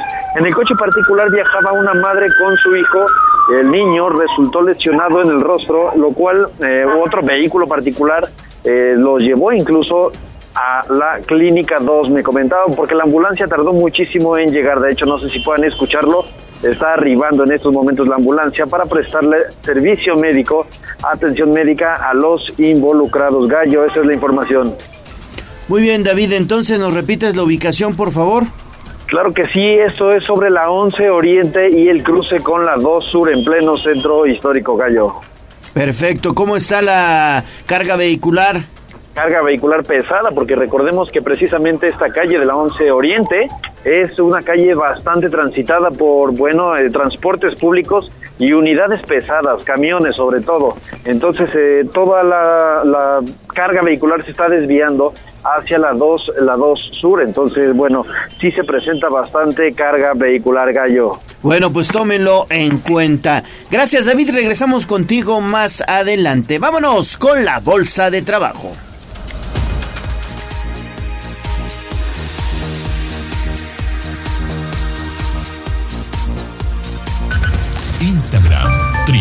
Noticias. A mover las manos, que del cielo no caen los billetes. El trabajo es la suerte. En Puebla sí hay chamba. Bolsa de trabajo, Tribuna Matutina.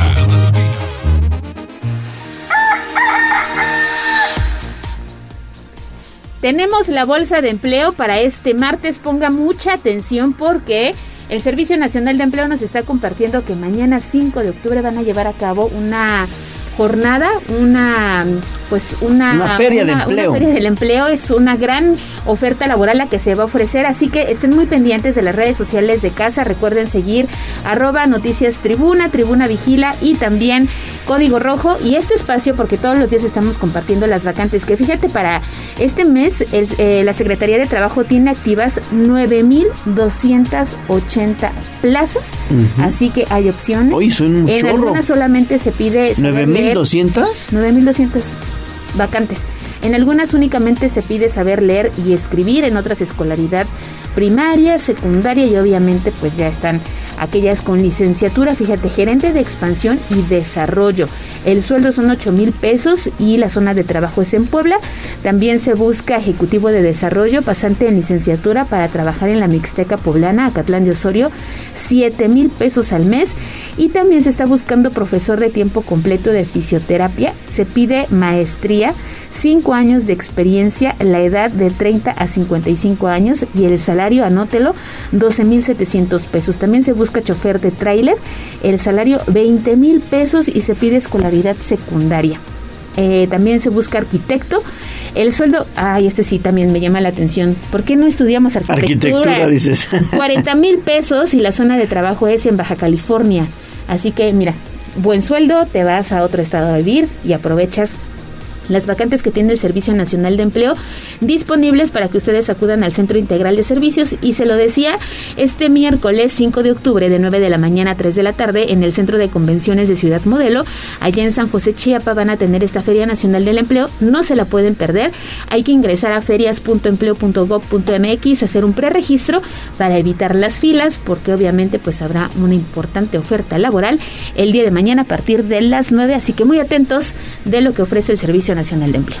Y también estar muy atentos de las redes sociales de Tribuna Vigila, porque ahí tenemos todas las ofertas. Y de este espacio ya sabe que pasadito de las 8 le ofrecemos las vacantes del día. Bueno, pues ahí está. En Puebla, claro que hay chamba. A mover las manos, que del cielo no caen los billetes. El trabajo es la suerte. En Puebla sí hay chamba. Secretaría del Trabajo del Gobierno del Estado de Puebla. Instagram, Tribuna Noticias. Mi ciudad es la cuna de un niño dormido. Hablemos de nuestro pueblo. El reporte de la capital poblana. En Tribuna Matutina. 8 de la mañana con 14 minutos. Vámonos con Gisela Telles porque ella nos va a decir qué anda haciendo el alcalde Eduardo Rivera. Adelante Gis con tu reporte. Así es, Gallo, pues en este momento nos encontramos en Avenida 88 Poniente, edificio Q2, en donde el alcalde Eduardo Rivera Pérez pues llevó a cabo la entrega del cheque número 950 a María Ocotlán, propietaria de una papelería ubicada en la unidad San Pedro. Esto como parte del programa Créditos Contigo que tiene el objetivo de reactivar la economía en el municipio de Puebla. Es importante destacar que el edil señaló que se entrega este cheque por un monto de 25 mil pesos y con ello se cumple la meta de otorgar 950 créditos durante su primer año de labores.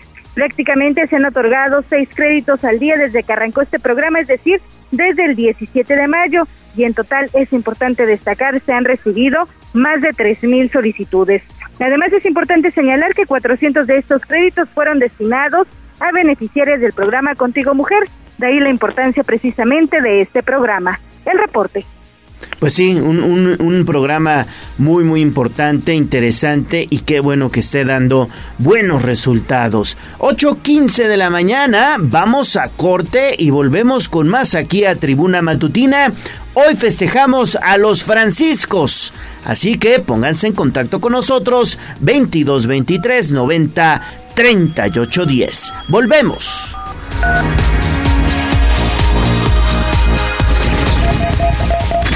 Vamos a un corte comercial y regresamos en menos de lo que canta un gallo. 95.5 FM y 1250 AM. La patrona del popular mexicano, la magnífica. Seguimos con el gallo de la radio. Sitio web tribunanoticias.mx.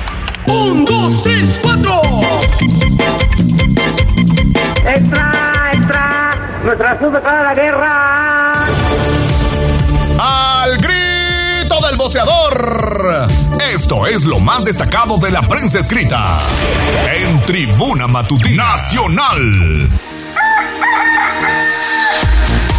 8 de la mañana con 19 minutos. Vámonos con la mañanera del presidente Andrés Manuel López Obrador. ¿Qué dice AMLO, mi estimada Andrea Lezama? Hoy hablando de eh, pues situaciones complicadas como la intervención de teléfonos, de espías y él está negando que se esté pues evidentemente espiando a opositores o periodistas. Pero bueno, tú tienes el reporte, platícanos. Ale Gallo, muy buenos días. Los saludo con mucho gusto a ti, a tu, a tu auditorio. Efectivamente, el presidente continúa negando este tipo de fallas que han tenido tanto telefónicamente como de internet, como de, como de hackers. Pero pues seguimos con la novedad de esta mañanera a cargo de nuestro presidente Andrés Manuel López Obrador, el cual de igual forma informó de primera mano la cuestión de salud pues el programa de especialistas cubanos está siendo para él todo un éxito. En el país, principalmente en los estados de Nayarit, Oaxaca, Colima, Baja California, Tlaxcala, Sonora, Zacatecas y Veracruz. Asimismo, el secretario de Salud, Hugo López Gatel, informó que nos encontramos en el punto más bajo de la pandemia, pues los casos hospitalarios han ido a la baja desde hace varias semanas. Pero escuchemos un poco de lo que dijo al respecto el secretario. Tres meses, ya tres meses con reducción eh, y ya en el nivel más bajo que hemos tenido de transmisión de la epidemia. En este momento, si me pasan la primera, por favor, la situación de la incidencia de casos es comparable con lo que tuvimos en las dos o tres primeras semanas de la epidemia, es decir, el punto mínimo que hemos tenido hasta el momento después de su inicio. Y en la ocupación hospitalaria tenemos ya solamente 2% y 1% respectivamente para las camas generales y las camas con ventilador. También posiblemente es la ocupación mínima que hemos tenido. De igual forma, sobre la compra de la Sedena del sistema Pegasus para realizar espionaje en este sexenio, López Obrador dijo que no es cierto que se espía a periodistas y opositores. No somos iguales a los anteriores. No es cierto. Si tienen pruebas, que las presente. Por otro lado, se informó acerca del avance que se ha tenido en el país en cuanto a vuelos de pasajeros, pues se había iniciado con seis rutas nacionales y una internacional. Sin embargo, hoy en día se cuenta con 14 rutas nacionales y cuatro internacionales. De igual forma, se hizo hincapié en la mañanera que la Secretaría de Infraestructura ha venido construyendo dos proyectos principales, lo que equivale a 16.2 kilómetros de vialidades y se han modernizado 15.6 kilómetros en la autopista México-Pachuca. Asimismo, se recordó que en unos días el aeropuerto de la Ciudad de México cumplirá sus primeros 70 años de vida. Sin embargo, se recalcó, se perdón, que su situación actual debe ponerse en mantenimiento, pues hay partes de este que necesitan inversión. Hasta aquí los puntos más importantes de la conferencia de prensa del día de martes. Perfecto, muchísimas gracias Andy Lezama y regresamos contigo mañana. Son las 8.22 de la mañana, vámonos con el mejor anfitrión, con Ale Cañedo.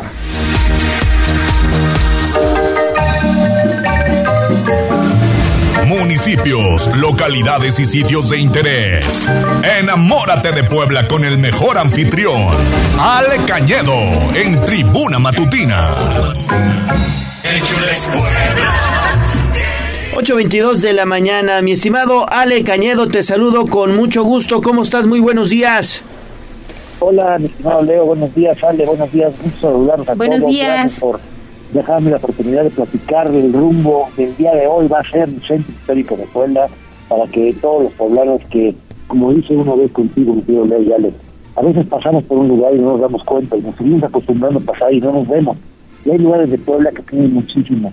Y hoy vamos a hablar de los antiguos hospitales poblanos. Todo esto que tenemos en esta ciudad tan importante, base del virreinato de Nueva España. Saben que fuimos la ciudad más importante después de la Ciudad de México y que en 1667 estuvimos a punto de que la capital del virreinato cambiara de la Ciudad de México, que estaba inundada, a Puebla por algún tema que no se buscó en ese momento, se dejó la Ciudad de México. Pero bueno, vamos ahora a hablar del antiguo hospital de San Pedro. Este ubicado en lo que es ahora la 4 Norte 203. Ahí muy cerquita de la Compañía de Jesús. Este hospital fue fundado en 1558 y siempre tuvo la protección de los obispos. Durante el gobierno episcopal del obispo Juan de Palafox y Mendoza, se hicieron varias reformas en su administración como oficio y se integraron a los a las enfermas que se en nuestro hospital, uno que cerró que el Hospital de San Juan. Este lugar tuvo gran importancia en el desarrollo de la medicina en la ciudad, ya que contaba además de atención a los enfermos, con medicina, con un jardín botánico. Imagínense, un jardín botánico hace más de 300 años ya pensaban en esta aplicación. Poco tiempo después, en el siglo XIX, cuando se aplica la ley de reforma, el Hospital de San Pedro, que dependía de la iglesia, al igual que todos los de la ciudad, pasó a manos del gobierno del Estado y cambió de nombre y se convirtió en el Hospital del Estado. Pero lo, lo, lo que lo importante es todo lo que está pasando después. En 1917, exactamente en, en plena Revolución Mexicana, dejó de funcionar como hospital y se empezó a utilizar como estacionamiento. Seguramente muchos lo conocen, es un patio increíble que está en el centro de la ciudad, es muy grande, de los lugares donde mayor cantidad de personas pueden estar, pero fue durante un tiempo tranvías y estable. Si ustedes se fijan en la entrada principal, se pueden ver todas marcas que los techos metálicos de los tranvías dejaron sobre la piedra al entrar al patio. Además de que los antiguos bisagros de los corrales que están importados en las columnas para que los caballos no se fueran corriendo o escaparan. Este hermoso edificio, imagínate también al empleo público, el punto fue destruido para ocupar parte de su piedra en otras obras. En ese momento no había una interpretación correcta del cuidado del patrimonio como ahora se tiene y había ese tema. Pero gracias a que por un problema que tiene el dueño, como lo quitamos, algún tema ahí legal, se evitó y después un empresario, perdón, eh, decidió y propuso crear la famosa ciudad de Palacio de los Deportes de Puebla, porque durante mucho tiempo fue una cancha de básquetbol. Si ustedes van con un taxista antiguo o alguien grande, les va a decir, no, ya sé dónde va a ser. Yo voy a la antigua cancha de San Pedro, porque ahí durante mucho tiempo se celebró torneo de box, ceremonias escolares, entrega de apoyos, eventos en la antigua cancha de San Pedro. En 1980 se acondicionó para hacer el archivo, ahí también se empezaron a tramitar los primeros pasaportes, cuando antes de la Ciudad de México tramitaron pasaportes, bueno, ahí se hizo la primera delegación de las delegaciones exteriores, y en 1999 se convirtió en el Museo Poblano de Arte Virreinal. Hoy, al de algunas oficinas del gobierno, y además es el Museo de Arte San Pedro, y en la fachada aún se puede ver el escudo virreinal de este hospital, el emblema de la Inmaculada Concepción, es el emblema de que se maneja mucho en Puebla en todos los templos religiosos hechos durante, desarrollados durante el virreinato, que es el símbolo papales como la tiara, las llaves y la estola. Este es uno de los hospitales y otro que vamos a ir ahí, aprovechando que estamos caminando cerca, vamos a irnos un poco hacia el sur, vamos a doblar sobre la calle Juan de Palafox y Mendoza para llegar a la 2 Sur, y ahí hasta la 7 Oriente se encuentra el antiguo hospital San Juan de Letrán, también conocido como el Hospitalito. Ese fue fundado al mismo tiempo que la ciudad de Puebla, en 1531. Inicialmente daba atención únicamente a mujeres, y después don Juan de Palafox y Mendoza traslada a las enfermas a la ciudad de San Pedro, y ahí deja la creación de un colegio de la Purísima Concepción, concluyendo el papel como hospital. Después fue parte de la Basílica de San Juan y en 1991 juntos se inaugura el Museo Amparo, parte de los edificios que era el hospital, y se mantiene todo ese lugar como uno de los más visitados de la ciudad de Puebla. Esto es parte de lo que queremos que hagamos todos los poblanos, caminemos por aquellos lugares que no tenemos en la mente. El rumbo de Puebla es el centro histórico y contigo vamos a hacerlo, como nos dice el presidente municipal de Puebla, Eduardo Rivera, que nadie cuida lo que no conoce, a, cuidar lo que ya queremos conocer. Sí, sobre todo también ahí en la ex cancha de San Pedro, pues hoy San Pedro Museo de Arte, en algún momento fue el Museo Poblano de Arte Virreinal y eh, pues también incluso lo, lo rentaban, si no mal recuerdo, mi estimado Ale Cañedo, lo rentaban para eventos sociales también, ¿no? En algún momento. Sí, bueno, sigue siendo también actividades, llega a haber actividades eh, de gobierno, es un lugar como por tiene gran eh, tamaño físico abierto, se pueden celebrar eh, eventos como bodas también, se quieren celebrar convenciones, eventos gubernamentales, este lugar muy bonito tiene sus reglas de operación, hay que, cuando lo ocupan, tiene que cuidarse mucho, el cuidar el, el lugar donde está, que es un lugar de más de casi más de 500 años, casi 500 años, más, poquito más de 450 años, entonces hay que cuidarlo mucho, no hacer cualquier tipo de eventos, y hay reglas que lleva ahí la Secretaría de Cultura con muy buen orden y con mucha organización. Sí, tenemos tarea, Ale, para este fin de semana. Yo, por, bueno, en lo personal no conozco el de San Juan de Letrán. El hospitalito. de, eh, este de San Pedro Museo de Arte, pues es paso obligado, sí. Y todas las leyendas que también en torno a él eh, existen, ¿no? Digo, ahora que ya viene la temporada del Día de Muertos, mucha gente incluso pues tiene esa este, referencia de que en esa zona espantan. Hay que ir al hospitalito, lo más fácil es ir al templo, San Juan de Letrán, y luego entrar al Museo Amparo y recorrerlo todo, los diferentes tres patios que tiene el Museo Amparo, sobre todo el patio que está pegado a la iglesia, es uno de se encontrará parte de este gran lugar. Perfecto. Ale Cañedo, pues siempre es un gusto para platicar contigo y sobre todo a nuestros amigos del auditorio, pues darles un poquito de luz en torno a los sitios de interés que guarda la capital poblana. Gracias Ale, nos escuchamos el próximo martes. Igualmente, gracias, buenos días, saludos a todos. Gracias, Ale, gracias, Leo. Buen día, saludos. Vamos. interesante. Sí, sí, sí, sí, está bien interesante ahí que eh, pues ir a visitar estos lugares, porque también, como bien lo menciona, sale, hay muchas leyendas, Sí. ¿no? Sí, que mucha gente le llaman la atención. Sí, y que se siente, no sé, son energías al final del día, creo. Y hay mucha gente que entra y dice, sí, yo estoy sintiendo aquí que alguien me está acompañando en mi recorrido. No sé. Bueno, pues esas fueron las recomendaciones de Ale Cañedo, el mejor anfitrión de Puebla.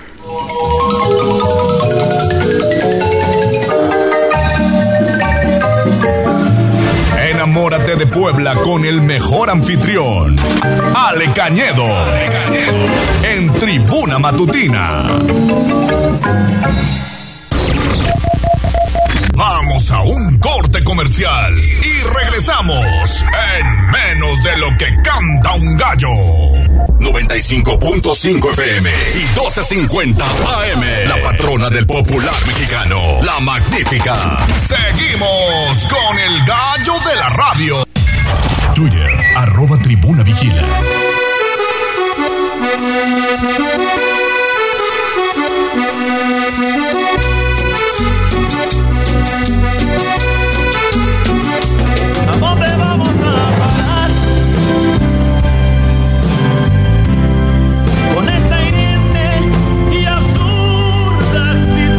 Seamos mejores ciudadanos. Paren bien la oreja y reflexionen. Es la colaboración de Abigail Baez.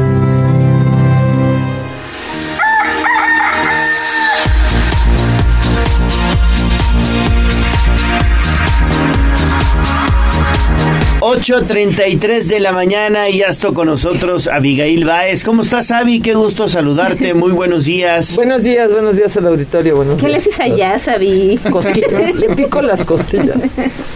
Es lo que veo. Oye, Avi, oye, pues hoy con un tema bien, bien interesante, sobre todo porque pues hay que analizar, ¿no? Hasta, hasta qué punto es permitido este fenómeno de carácter eh, social, que es la iconoclasia. Es correcto. ¿no? Es un fenómeno sobre todo que eh, se emplea mucho en protestas, en manifestaciones, en movilizaciones y eh, que muchas eh, personas también la emplean para protestar, evidentemente inconformarse. Este fenómeno, ¿cómo lo ves tú? ¿Y hasta qué punto deja de ser la iconoclasia para convertirse en vandalismo? Claro. Y justo estábamos escuchando en el corte anterior eh, todo este recorrido por algunos monumentos de Ujú. Puebla, edificios representativos, ¿no? Que de alguna manera recogen la historia de una ciudad y bueno, Puebla es, es una ciudad que tiene suficiente historia a lo largo de, de toda la, la civilización de nuestro país, antes y después de la colonia, ¿no? Puebla ha sido muy, muy importante. En este sentido estricto, Leo, Ale y todos nuestro auditorio, el, el término se refiere estrictamente o etimológicamente a la destrucción de monumentos, la destrucción de símbolos que representan alguna cultura o que representan algo, que son representativos de algún tipo de, eh, no de movimiento, sino de eso, ¿no? De alguna cultura. Entonces, cuando hay un, una ruptura social, política o económica o religiosa con este tipo de, de, cu- de culturas, entonces se puede dar este fenómeno que es la iconoclasia, que la definición la repetiría, es la destrucción de símbolos. Estos símbolos pueden ser monumentos, porque los monumentos no siempre son edificios, los monumentos también pueden ser zonas. Por ejemplo, nosotros tenemos un centro histórico en Puebla. Todo el centro histórico es un centro histórico patrimonio de la humanidad, es como- tiene esa denominación. Todo este centro histórico sería un monumento, ¿me explico? Porque es una región que está de alguna manera denominada de esta forma. Pero también hay, eh, eh, por ejemplo, documentos, también hay procesos históricos que se podrían llamar como monumentos representativos de una historia, pero no es algo nuevo, no es algo que nada más se haya utilizado, se esté utilizando ahorita porque obviamente nos tenemos que referir a los movimientos feministas que cuando hacen estas protestas, ya sea el 8 de marzo, ya sea el 28 de septiembre, ya sea en el mes de la visibilidad LGBT, eh, se dan algunos daños o hasta destrucción de algunas cosas, ¿no? Lo cual está ya, eh, como bien mencionas, puede llegar al vandalismo que en realidad en el Código Penal de Puebla está definido como daño en propiedad Ajena. ajena y tiene algunos rubros ahí, eh, desde el artículo 412, 13, 14 nos menciona también el daño a monumentos o edificios públicos, ¿no? Y hay sanciones desde un año, tres años o hasta cuatro, seis años según el daño que se ejerce. El año pasado pudimos ver cómo hubo dos mujeres detenidas el 8 de marzo eh, que hicieron algunos daños a la estación de ruta que está en el Boulevard 5 de Mayo a la altura del Sench, ¿no? Entonces, dos chicas que estuvieron ahí eh, haciendo pintas en esta parada del autobús fueron detenidas, incluso estuvieron en una audiencia de vinculación a proceso que ya no se dio porque no hubo elementos para, pero sí estuvieron detenidas, ¿no? Entonces, sí hay una línea muy delgada entre eso, pero sobre todo la línea delgada va a ser eh, definida por el- la misma autoridad que decide si los va a detener o no los va a detener, sean hombres o sean mujeres. O la sociedad. Por otro lado, la sociedad, eh, nosotros tenemos que comprender que este tipo de cosas se han dado siempre. Por ejemplo, en la Revolución Francesa hubo todo esto. Se derribaron monumentos, se derribaron estatuas. Y sin embargo, de la Revolución Francesa nace toda la historia de los derechos humanos que conocemos hoy. También podemos hablar que, eh, vamos a decir algo bastante desde el mito religioso. Eh, dentro de la historia que cuenta la Biblia en su, en su ámbito religioso, Jesucristo entró al templo y destruyó el templo. Destruyó los monumentos, las representaciones que había dentro del templo. Eso es un acto de iconoclasia. Entonces no siempre lo tenemos que definir como algo meramente contrario a la sociedad o dañino a la sociedad. Hay un daño a lo que representan estos monumentos, que es en este caso, en el, en el caso de los movimientos feministas, es el daño a todo lo que representa la institucionalidad, porque la institucionalidad, según este movimiento feminista, es la que las tiene violentadas, ¿no? Entonces, podríamos representar muchas cosas. Hubo iconoclasia o hay mucha iconoclasia religiosa, hasta en lo personal. Cuando una persona que es católica, y vamos a llamarlo así, se convierte al cristianismo, hay una práctica en donde llegan a su casa y no siempre, pero hay algunas religiones que lo hacen, que les destruyen o les hacen destruir la Virgen, el santo que tenían, este, el cuadro de la última cena, etcétera. Todo eso lo tienen que destruir, lo tienen que quemar porque ahora ya se convirtieron a otra religión que no permite la adoración de ídolos, como ellos le llaman, ¿no? Eso es un acto de iconoclasia en lo particular. Entonces, ¿de qué estamos hablando hoy? Estamos hablando de el poder entender que las expresiones de la protesta tienen que ser válidas porque no podemos entrar a una sociedad donde la protesta no se permita. Eso no lo podemos, no lo podemos, no podemos llegar a ese punto, Leo y Ale, porque si no, ¿de dónde vamos a tener o a seguir eh, teniendo derechos a muchas cosas, derechos de las personas? Ningún derecho, si todos ustedes y yo reflexionamos, ningún derecho que hoy gozamos, hombres y mujeres, ha sido obtenido porque el poder nos diga, ah, sí tienes derecho a esto. Todos los derechos que tenemos han sido ganados a través de movilizaciones, de movimientos o de protestas, todos. Entonces, sí es necesario tener ese tipo de cosas. ¿Hasta dónde podríamos nosotros convocar eh, de manera social a los movimientos a que no destruyan, no dañen, no cometan actos de vandalismo? Bueno, creo que solamente quedaría desde los gobiernos y la ciudadanía informarse para que también las personas que participan, ya sean estudiantes, hombres, mujeres, que participan en protestas, sepan que si las autoridades los detienen, entonces estarán sujetos a una sanción penal, ¿no? En el caso de daño a propiedad. Ese es el, tipo. Ahora, ¿por qué? por- no es que respaldemos, pero ¿por qué se puede en algún momento dado eh, tener estas expresiones o las podemos ver? El tema es la causa. ¿Cuál es la causa en el caso de los estudiantes que marcharon hace tres años, ¿no? El, su seguridad. Sí. La causa de las mujeres, su seguridad. La causa de los cualquier otra protesta que estamos teniendo tienen su propia causa y las causas casi siempre tienen derechos. A diferencia de cuando gana un equipo de fútbol y se van al Ángel o a cualquier lugar, también lo pintan. Inclusive hemos, hemos visto y lo podemos encontrar en redes sociales que brincan sobre los vehículos estacionados para festejar y los destrozan. ¿Y ahí cuál es la causa? No hay ninguna causa social para eso. Y tampoco hay detenidos todas las veces, ¿no? Entonces creo que a veces nos confundimos en esto. ¿Cuál sería el tema? Sería la causa. ¿Y por qué dañar los monumentos? Porque las, algunas de las causas dañan monumentos porque esos monumentos representan las instituciones que las o que los violentan. Y la iconoclasia ha tenido lugar, como ya lo mencionaba, desde siempre, ¿no? Desde siempre en temas religiosos, políticos, culturales. No estamos, Bien. yo creo que ni nosotros estamos a favor ni en contra de la destrucción, del daño en propiedad ajena. Cada quien es responsable de sus actos y para eso existe la ley, ¿no? Sí. En- Pero tal vez sí hacer la reflexión, ¿no? A ver, es un monumento, sí, pero se puede limpiar, se puede pintar y va a seguir estando ahí. Pero tal vez la muerte de una mujer o la desaparición de un estudiante difícilmente se va a poder recuperar, ¿no? Entonces esa sería como que la causa de dos acciones completamente como diferentes, ¿no? Y qué bueno que tenemos oportunidad de hablar de esto para que todos tengamos claro qué son las cosas, cuáles son las acciones y también cuáles son las consecuencias, ¿no?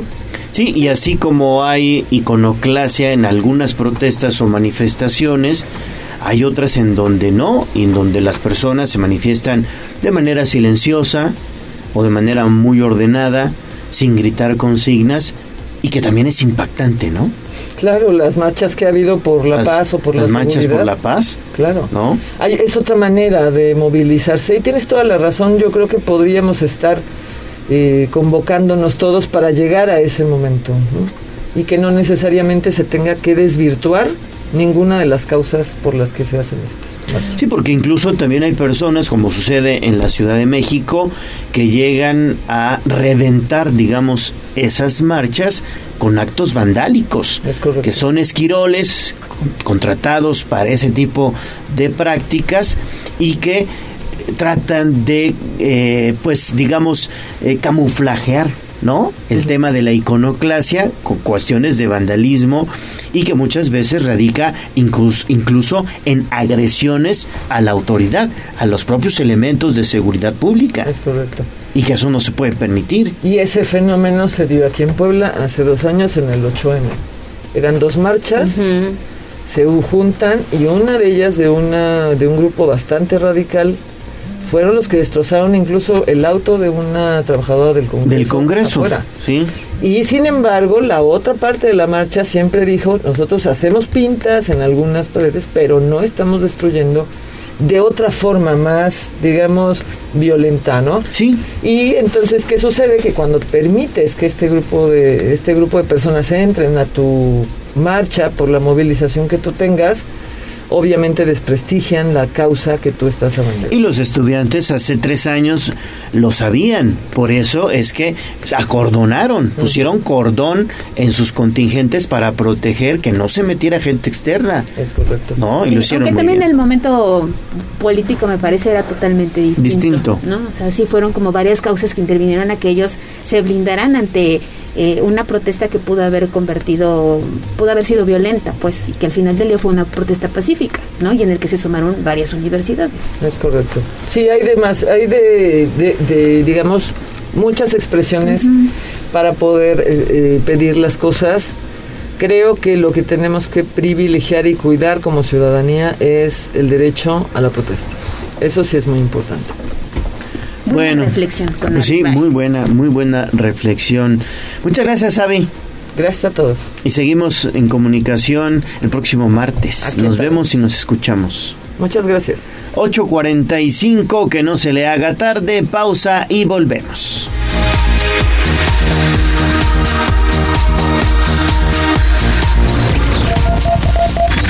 Vamos a un corte comercial y regresamos en menos de lo que canta un gallo. 95.5 FM y 12.50 AM. La patrona del popular mexicano, la magnífica. Seguimos con el gallo de la radio. En Tribuna Matutina, fútbol, béisbol, box, lucha libre, automovilismo y todo el mundo del deporte. Play Tribuna Deporte, lucha libre. Respetable público. Adelante, Neto, ¿qué dicen las luchas? Gracias, Cayo. Gracias, Ale. Vámonos con lo que sucedió anoche en la Arena Puebla, porque Stuka terminó comandando a Rugido y Magia Blanca al triunfo en el pleito principal de las tradicionales funciones de lunes por la noche en la Arena Puebla, con todo y artimaña incluida. Y es que, aunque en realidad solamente así le bajó los humos a Soberano, al Poblano, Estigma y también Euforia, que se estaban pues pasando de nueces con él. Y es los técnicos salieron ayer en su versión más ruda, lo agarraron de bajada hasta que la hora desenmascarado les puso alto con unas patadas voladoras, donde pues se llevó por delante a Soberano y al principal, Edgar, Edgar el Güero Noriega, y es que ya con el referee totalmente maltrecho, perdiendo de vista las acciones, Stuka acabó destapando, quitándole la máscara a Euforia para después llevárselo al toque de espalda, acción que no pasó desapercibida para el Güero, quien hizo el conteo de 1, 2 y 3 para mandar a todos en la arena Puebla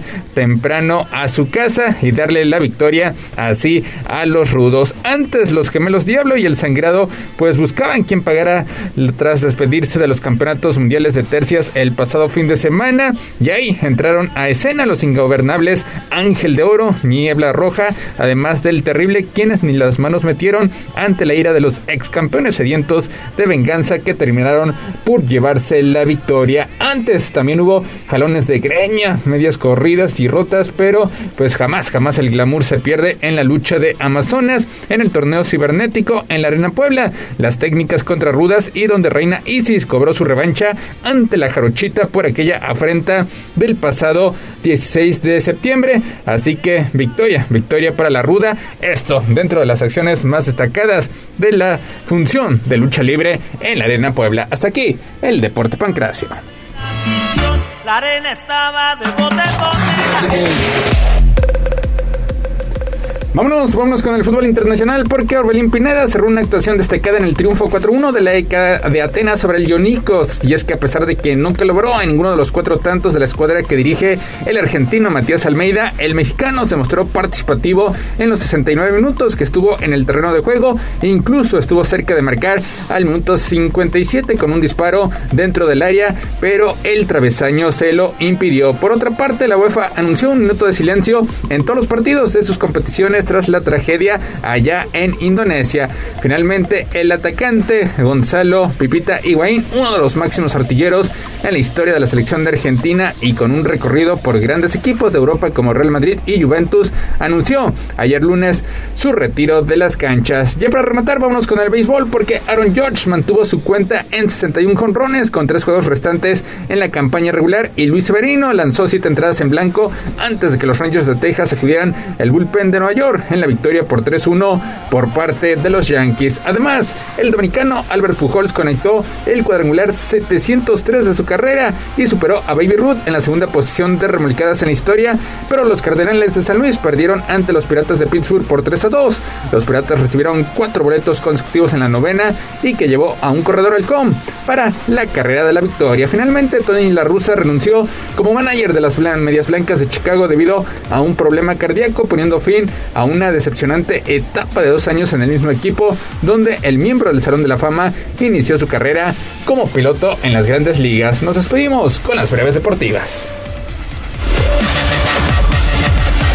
La prensa internacional se rindió ante la actuación que tuvo Checo Pérez en el Gran Premio del Singapur, en el que calificaron al mexicano con 9 y 10, luego de que destacaron la manera en la que dominó el principio fin la carrera en el circuito urbano de Mary Bay, en la que algunos rotativos calificaron como la mejor del tapatío en su paso por la Fórmula 1. En Safety novato de los Minnesota Vikings, Lewis Sain se han sometido a la primera de dos intervenciones quirúrgicas para reparar una fractura compuesta en la parte baja de la pierna izquierda, confirmó el equipo. La segunda operación se llevará a cabo el martes en un hospital en Londres, donde se mantendrá hasta el tiempo apropiado, de acuerdo al club. Jackie Nava reveló mediante sus redes sociales que seguirá inmersa en el boxeo, aunque ya no pelee, pues hay publicistas que apoyan este momento y quiere lograr cosas grandes como entrenadora. Para Tribuna Deportes, Andrea Lezama.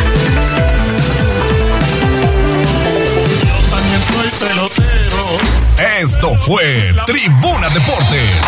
Síguenos en nuestras redes sociales. Twitter, arroba Tribuna Deportes. Facebook, Tribuna Deportes Oficial. Instagram, Tribuna Noticias.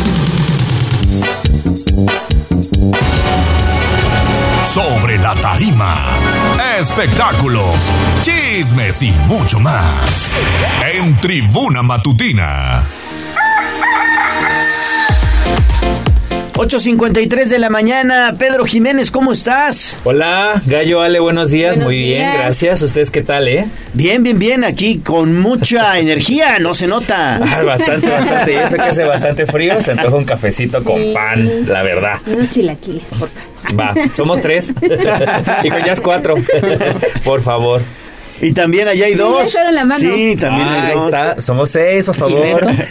Siete. Siete, sí. sí. Bueno. No, pues está la orden de chilaquiles ¿Qué puesta. tenemos? ¿Qué tenemos, Pedro, este día? Ay, pues eh, nada, que nuestro, ya, ya no sé si llamarle bien querido o pues mal querido Cristian Odal, pues dio de qué hablar otra vez este fin de semana. Pues eh, volvió a ser señalado por machista y por seguir fomentando la misoginia en contra pues de su ex Belinda, ya que en el concierto que dio apenas el domingo 2 de octubre, eh, resulta que todos sus fans después de corear algunas canciones empezaron a lanzar insultos, empezaron a corear eh, ofensas en contra de Belinda y pues él simplemente hizo oídos sordos, siguió con su, con su show y pues en redes sociales circuló el video donde el momento exacto donde la gente está pues coreando estos insultos hacia Belinda y, Sí. y él pues simplemente no dice nada. Al final de su concierto él solamente dijo unas cuantas palabras en las que pronunció, se los dije, yo no puedo andar cuidando la boca de todos, así que no es mi problema ahí. Bueno, pues, ¿qué hacemos ahí? Y es que fíjate que también ya había sido criticado antes, porque justamente una semana, el 29 de, de- de septiembre, canceló un concierto porque eh, supuestamente su comunicado fue que lo canceló por fuerzas, por causas de fuerza De mayor. fuerza mayor. Cuando la realidad fue que lo canceló por ir a ver un concierto de su actual pareja Kazu.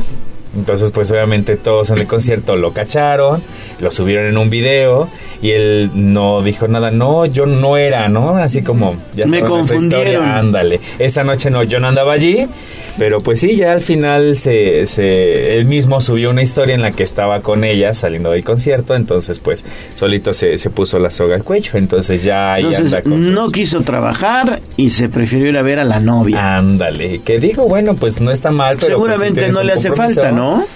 Bueno, para andar Pero- regalando anillitos de 3 millones Pues de sí, pesos, yo creo que no. Pero es respeto, respeto a tus seguidores, Es ¿no? correcto. A la gente que ya pagó el boleto, por ejemplo. Pues sí. Pues le valió. Sí, le valió. Supuestamente el día de ayer iban a, a reprogramar el concierto y en el dado caso de que no se hiciera ayer, bueno, iban a regresar el, Mm. el dinero. Aún no hay nota de que pues lo haya este dado, pero pues mientras ya va haciendo los tachecitos con sus fans. ¿Ustedes son fan de ellos? No, ¿De él? solo ubico una canción. ¿De Amor? Sí, se llama así. Ah, Sí, bueno. con la que cerramos el noticiero, de hecho. Ah. Pero no es de mis artistas favoritos, no. Ajá, sí no, no tiene compraron varias discos, canciones, no. Creo que ya ni se compran discos, ¿no? Pues ya casi todo es digital, pero sí sé quién con, que compra discos. Creo que Pero, ya revelé aquí mi edad. ajá, y no, para nada, menos no dijiste cassette. Ándale. Oigan, y también quien estuvo, eh, quien dio de, de qué hablar fue Julián Álvarez. Este, este fin de semana, precisamente en un atentado, una balacera que hubo allá en, en- en Guadalajara, en una plaza. Sí, sí, sí, Este, en estuvo- Zapopan, Jalisco. Ahí merito, pues la Ahí andaba él, ¿no? Eh, no exactamente por allá, por allá vive. Por allá vive. Que según lo habían secuestrado. ¿no? Sí, Y que por eso se había desatado el enfrentamiento, pero no, nada que ver. Sí, no, él ya, ya salió a dar la, la declaración de que efectivamente que no, él justamente iba de salida para Pachuca y justamente hizo un en vivo a través Claro. de Instagram porque pues se había hecho un, un eh, se había hecho un chisme entre familiares, amigos y pues que mucha raza estaba hablando de que si estaba bien, porque se corrió el rismo de que pasó una balacera y que estábamos nosotros presentes y que eso era mentira, nosotros estábamos rumbo al aeropuerto cuando pasó todo eso y él ya estaba rumbo a Pachuca porque allá se presentará, bueno, se presentó en un en un concierto, entonces fue involucrado debido a que pues precisamente él vive por la zona y pues se rumoraba que él estaba, estaba ahí, era pero- Julián, pero no, no, no, era un tema de... Hasta creo que subió un video, ¿no? Él. Ajá, este- Sí, sí, Sí, sí, sí. Él- Sí, él- en el que, que se aclaraba decía, que todo "No, estaba, tranquilo". estaba bien. Bastante intenso, por cierto. Sí. la- las escenas después de todo esto sí estuvo. Esta mamá estuvo que muy- protegió a su hija, Sí. ¿no? Que fue la, la foto que le dio la vuelta a internet y que sí fue Bastante. preocupante. Bastante, bastante preocupante, pero bueno, afortunadamente no pasó más nada. Eh, bueno, pues saldo, eh, excepto el saldo que hubo por el tema de la balacera, De la pero fuera balacera, de ahí sí. todo, todo muy bien. Y ya nada más para, pues para terminar, amigos, pues aquí los pleitos dimes y diretes entre Miriam Montemayor y Toñita, pues estuvieron al entre directas y directas. Mm. Otra vez. sí, pues ya ven que pues entre ellas no se es una enemistad bastante sonada y pues apenas recientemente Miriam en uno de sus conciertos volvió a cantar como la flor y pues ya hizo su declaración en en el que dijo como la flor y adrede y que soporten para que se enseñen a cantarla, para que más imitadoras enseñen a hacerlo bien y como debe de ser. Pero qué necesidad. Pues ya ves, pues es que le picaron en el orgullo, le picaron en el orgullo. Y fíjate, Miriam ganó el primer lugar, si no estoy mal, Sí. ¿no? Sí, ganó el Sí, primer sí, sí, lugar en así una de las generaciones Pues de la se academia. apagó, ¿no? Pero ni siquiera figura, ¿no? Pues me parece sí. que los más talentosos, eh, Yuridia. Ajá. Este... Jair ahorita por lo de su participación. Carlos Rivera, Carlos es el más, viendo. el más este triunfador Icónico, de la academia. claro. Y Yuridia, sí, también creo Sí, que... sí. Más Carlos Rivera, ¿eh? Sí, y fíjate que... Detalle internacional, el, el cuate, Sí, no, la por verdad. supuesto, sí, la verdad. Pero en voz, sí. en voz siento que Yuridia.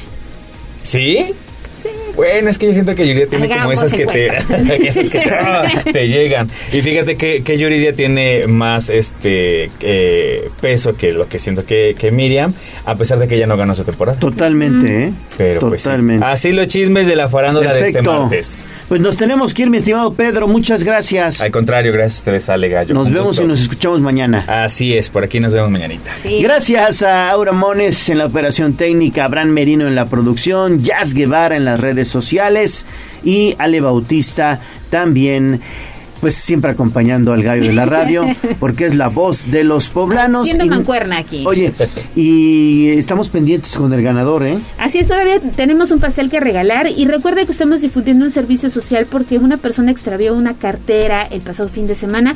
Los datos están ya a través de arroba tribuna vigila. Cuídense, disfruten el martes. Adiós. Soy Leonardo Torija, el gallo de la radio. Adiós. Adiós, amor, me voy de ti y esta vez para siempre. Mire sin.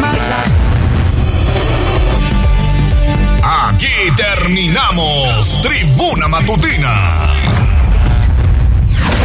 Esta es XHZT 95.5 FM y XEZT 1250 AM. La magnífica, la patrona de la radio. Una estación de Tribuna Comunicación. Fuerza en medios.